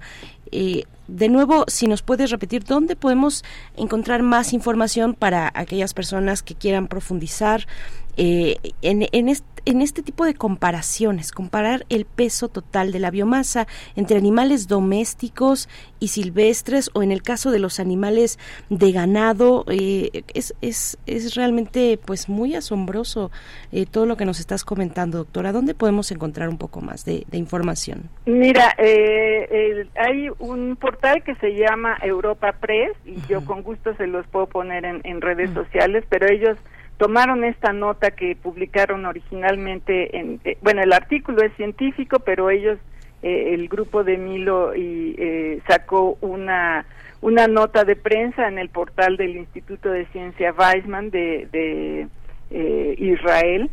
Y bueno o sea lo que han estado haciendo ellos como bien dices es te, deja estupefacto porque siempre piensa uno bueno por un lado se están descubriendo especies y por otro lado vemos estos hermosos eh, documentales donde se, se ven las grandes manadas y todavía eh, que andan por ahí en, en lugares como en África y eso, pero cuando ya lo ves en una proporción así como la presentan ellos, en cantidad de biomasa o en cantidad de peso, pues es, es realmente brutal, porque nosotros lo que hacemos es densificar eh, mucho de este contenido, por ejemplo, de, de eh, ganado, ¿no? En lugar de tener algunas cuantas eh, reses en, un, en una parcela, tenemos cientos de reses en un, en un pequeño lugar, ¿no?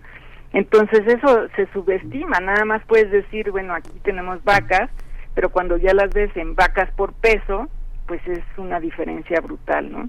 Entonces yo con gusto les pongo esta esta información en las redes del instituto. ¿Y esos datos qué, qué, qué, otra lectura tienen, este Clementina? Digamos, ¿para qué sirve tener eso? ¿Qué, ¿De qué síntoma?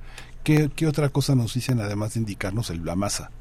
Digamos, ¿para qué sirve una, una información para, para nuestra vida moral y, política? Bueno, esperemos que para la vida moral y política sea también un, momento de reflexión, porque eso ya no lo mencioné, eh, obviamente por falta un poco de tiempo, pero parte de este eh, peso y esta eh, biomasa incluye la basura y hay un porcentaje de esta de, este material que se está produ- produciendo diariamente. Entonces nosotros estamos también produciendo desechos que el sistema no alcanza a, a reciclar. Por eso tenemos estas grandes acumulaciones de basura en, en tantos lugares. No solamente no las alcanzamos a reciclar por incapacidad de, de- biológica del sistema, sino porque también hay muchas cosas que, que no tienen un, eh, un sistema natural de destruirse, ¿no? Como por ejemplo los plásticos de los que hablé la semana pasada, o el petróleo que a veces se queda acumulado en algunos, en algunos lugares. Pues muchas gracias, eh, querida Clementina. Te, te escuchamos en, en Habitare, también aquí en, en Radio UNAM. Y bueno, como siempre te deseamos una excelente semana. Nos dejas con muchas reflexiones. Yo creo que es un tema pues que se desdobla en, varios aspectos, ¿no? Ya has mencionado aquello que le acompaña, digamos, en términos de los desechos que no se, que no se reciclan, que no desaparecen de la faz de la tierra fácilmente. eh, y, pe- pero hay muchas otras cuestiones, muchas otras cuestiones creo que se pueden desprender de un de una cuestión como esta. Eh, Claro eh, lecturas interesantes que también eh, convocamos a que en la audiencia nos compartan qué es lo que opinan y bueno de nuevo te deseamos una excelente semana doctora Clementina muchas gracias Igualmente y buena, buena semana para todos. Abrazos. Muchas gracias. hasta pronto Muchas gracias. 9 con 56 minutos, pues ya nos estamos despidiendo. Quédense aquí en Radio UNAM a lo largo de este día con la programación en distintos espacios de, de Radio UNAM. Y el día de mañana nos encontramos nosotros aquí en primer movimiento, pocos minutos después de las 7. Tenemos eh, pues esta cita matutina en Radio UNAM en primer movimiento. Gracias al equipo. Eh, nos vamos a despedir con música que está al fondo. Es Ron DMC con Aerosmith, Walk This Way. Es lo que vamos a escuchar, lo que ya estamos escuchando. No, no es cierto, son los Beastie Boys. No Sleep to mm, Top Brooklyn. Brooklyn es lo que ya suena. Miguel Ángel, con esto nos vamos. Con esto nos vamos. Esto fue primer movimiento. El mundo desde la universidad.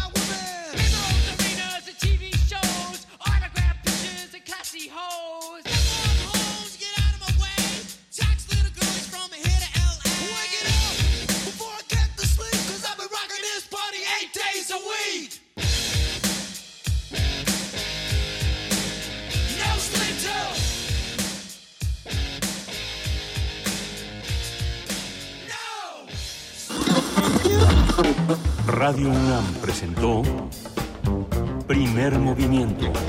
El mundo desde la universidad. con Berenice Camacho y Miguel Ángel Gemain en la conducción. Rodrigo Aguilar y Violeta Berber, producción. Antonio Quijano y Patricia Zavala, noticias. Miriam Trejo, coordinación de invitados. Tamara Quirós, redes sociales. Arturo González, operación técnica. Locución, Tessa Uribe y Juan Staca. Quédate en sintonía con Radio UNAM. Experiencia sonora.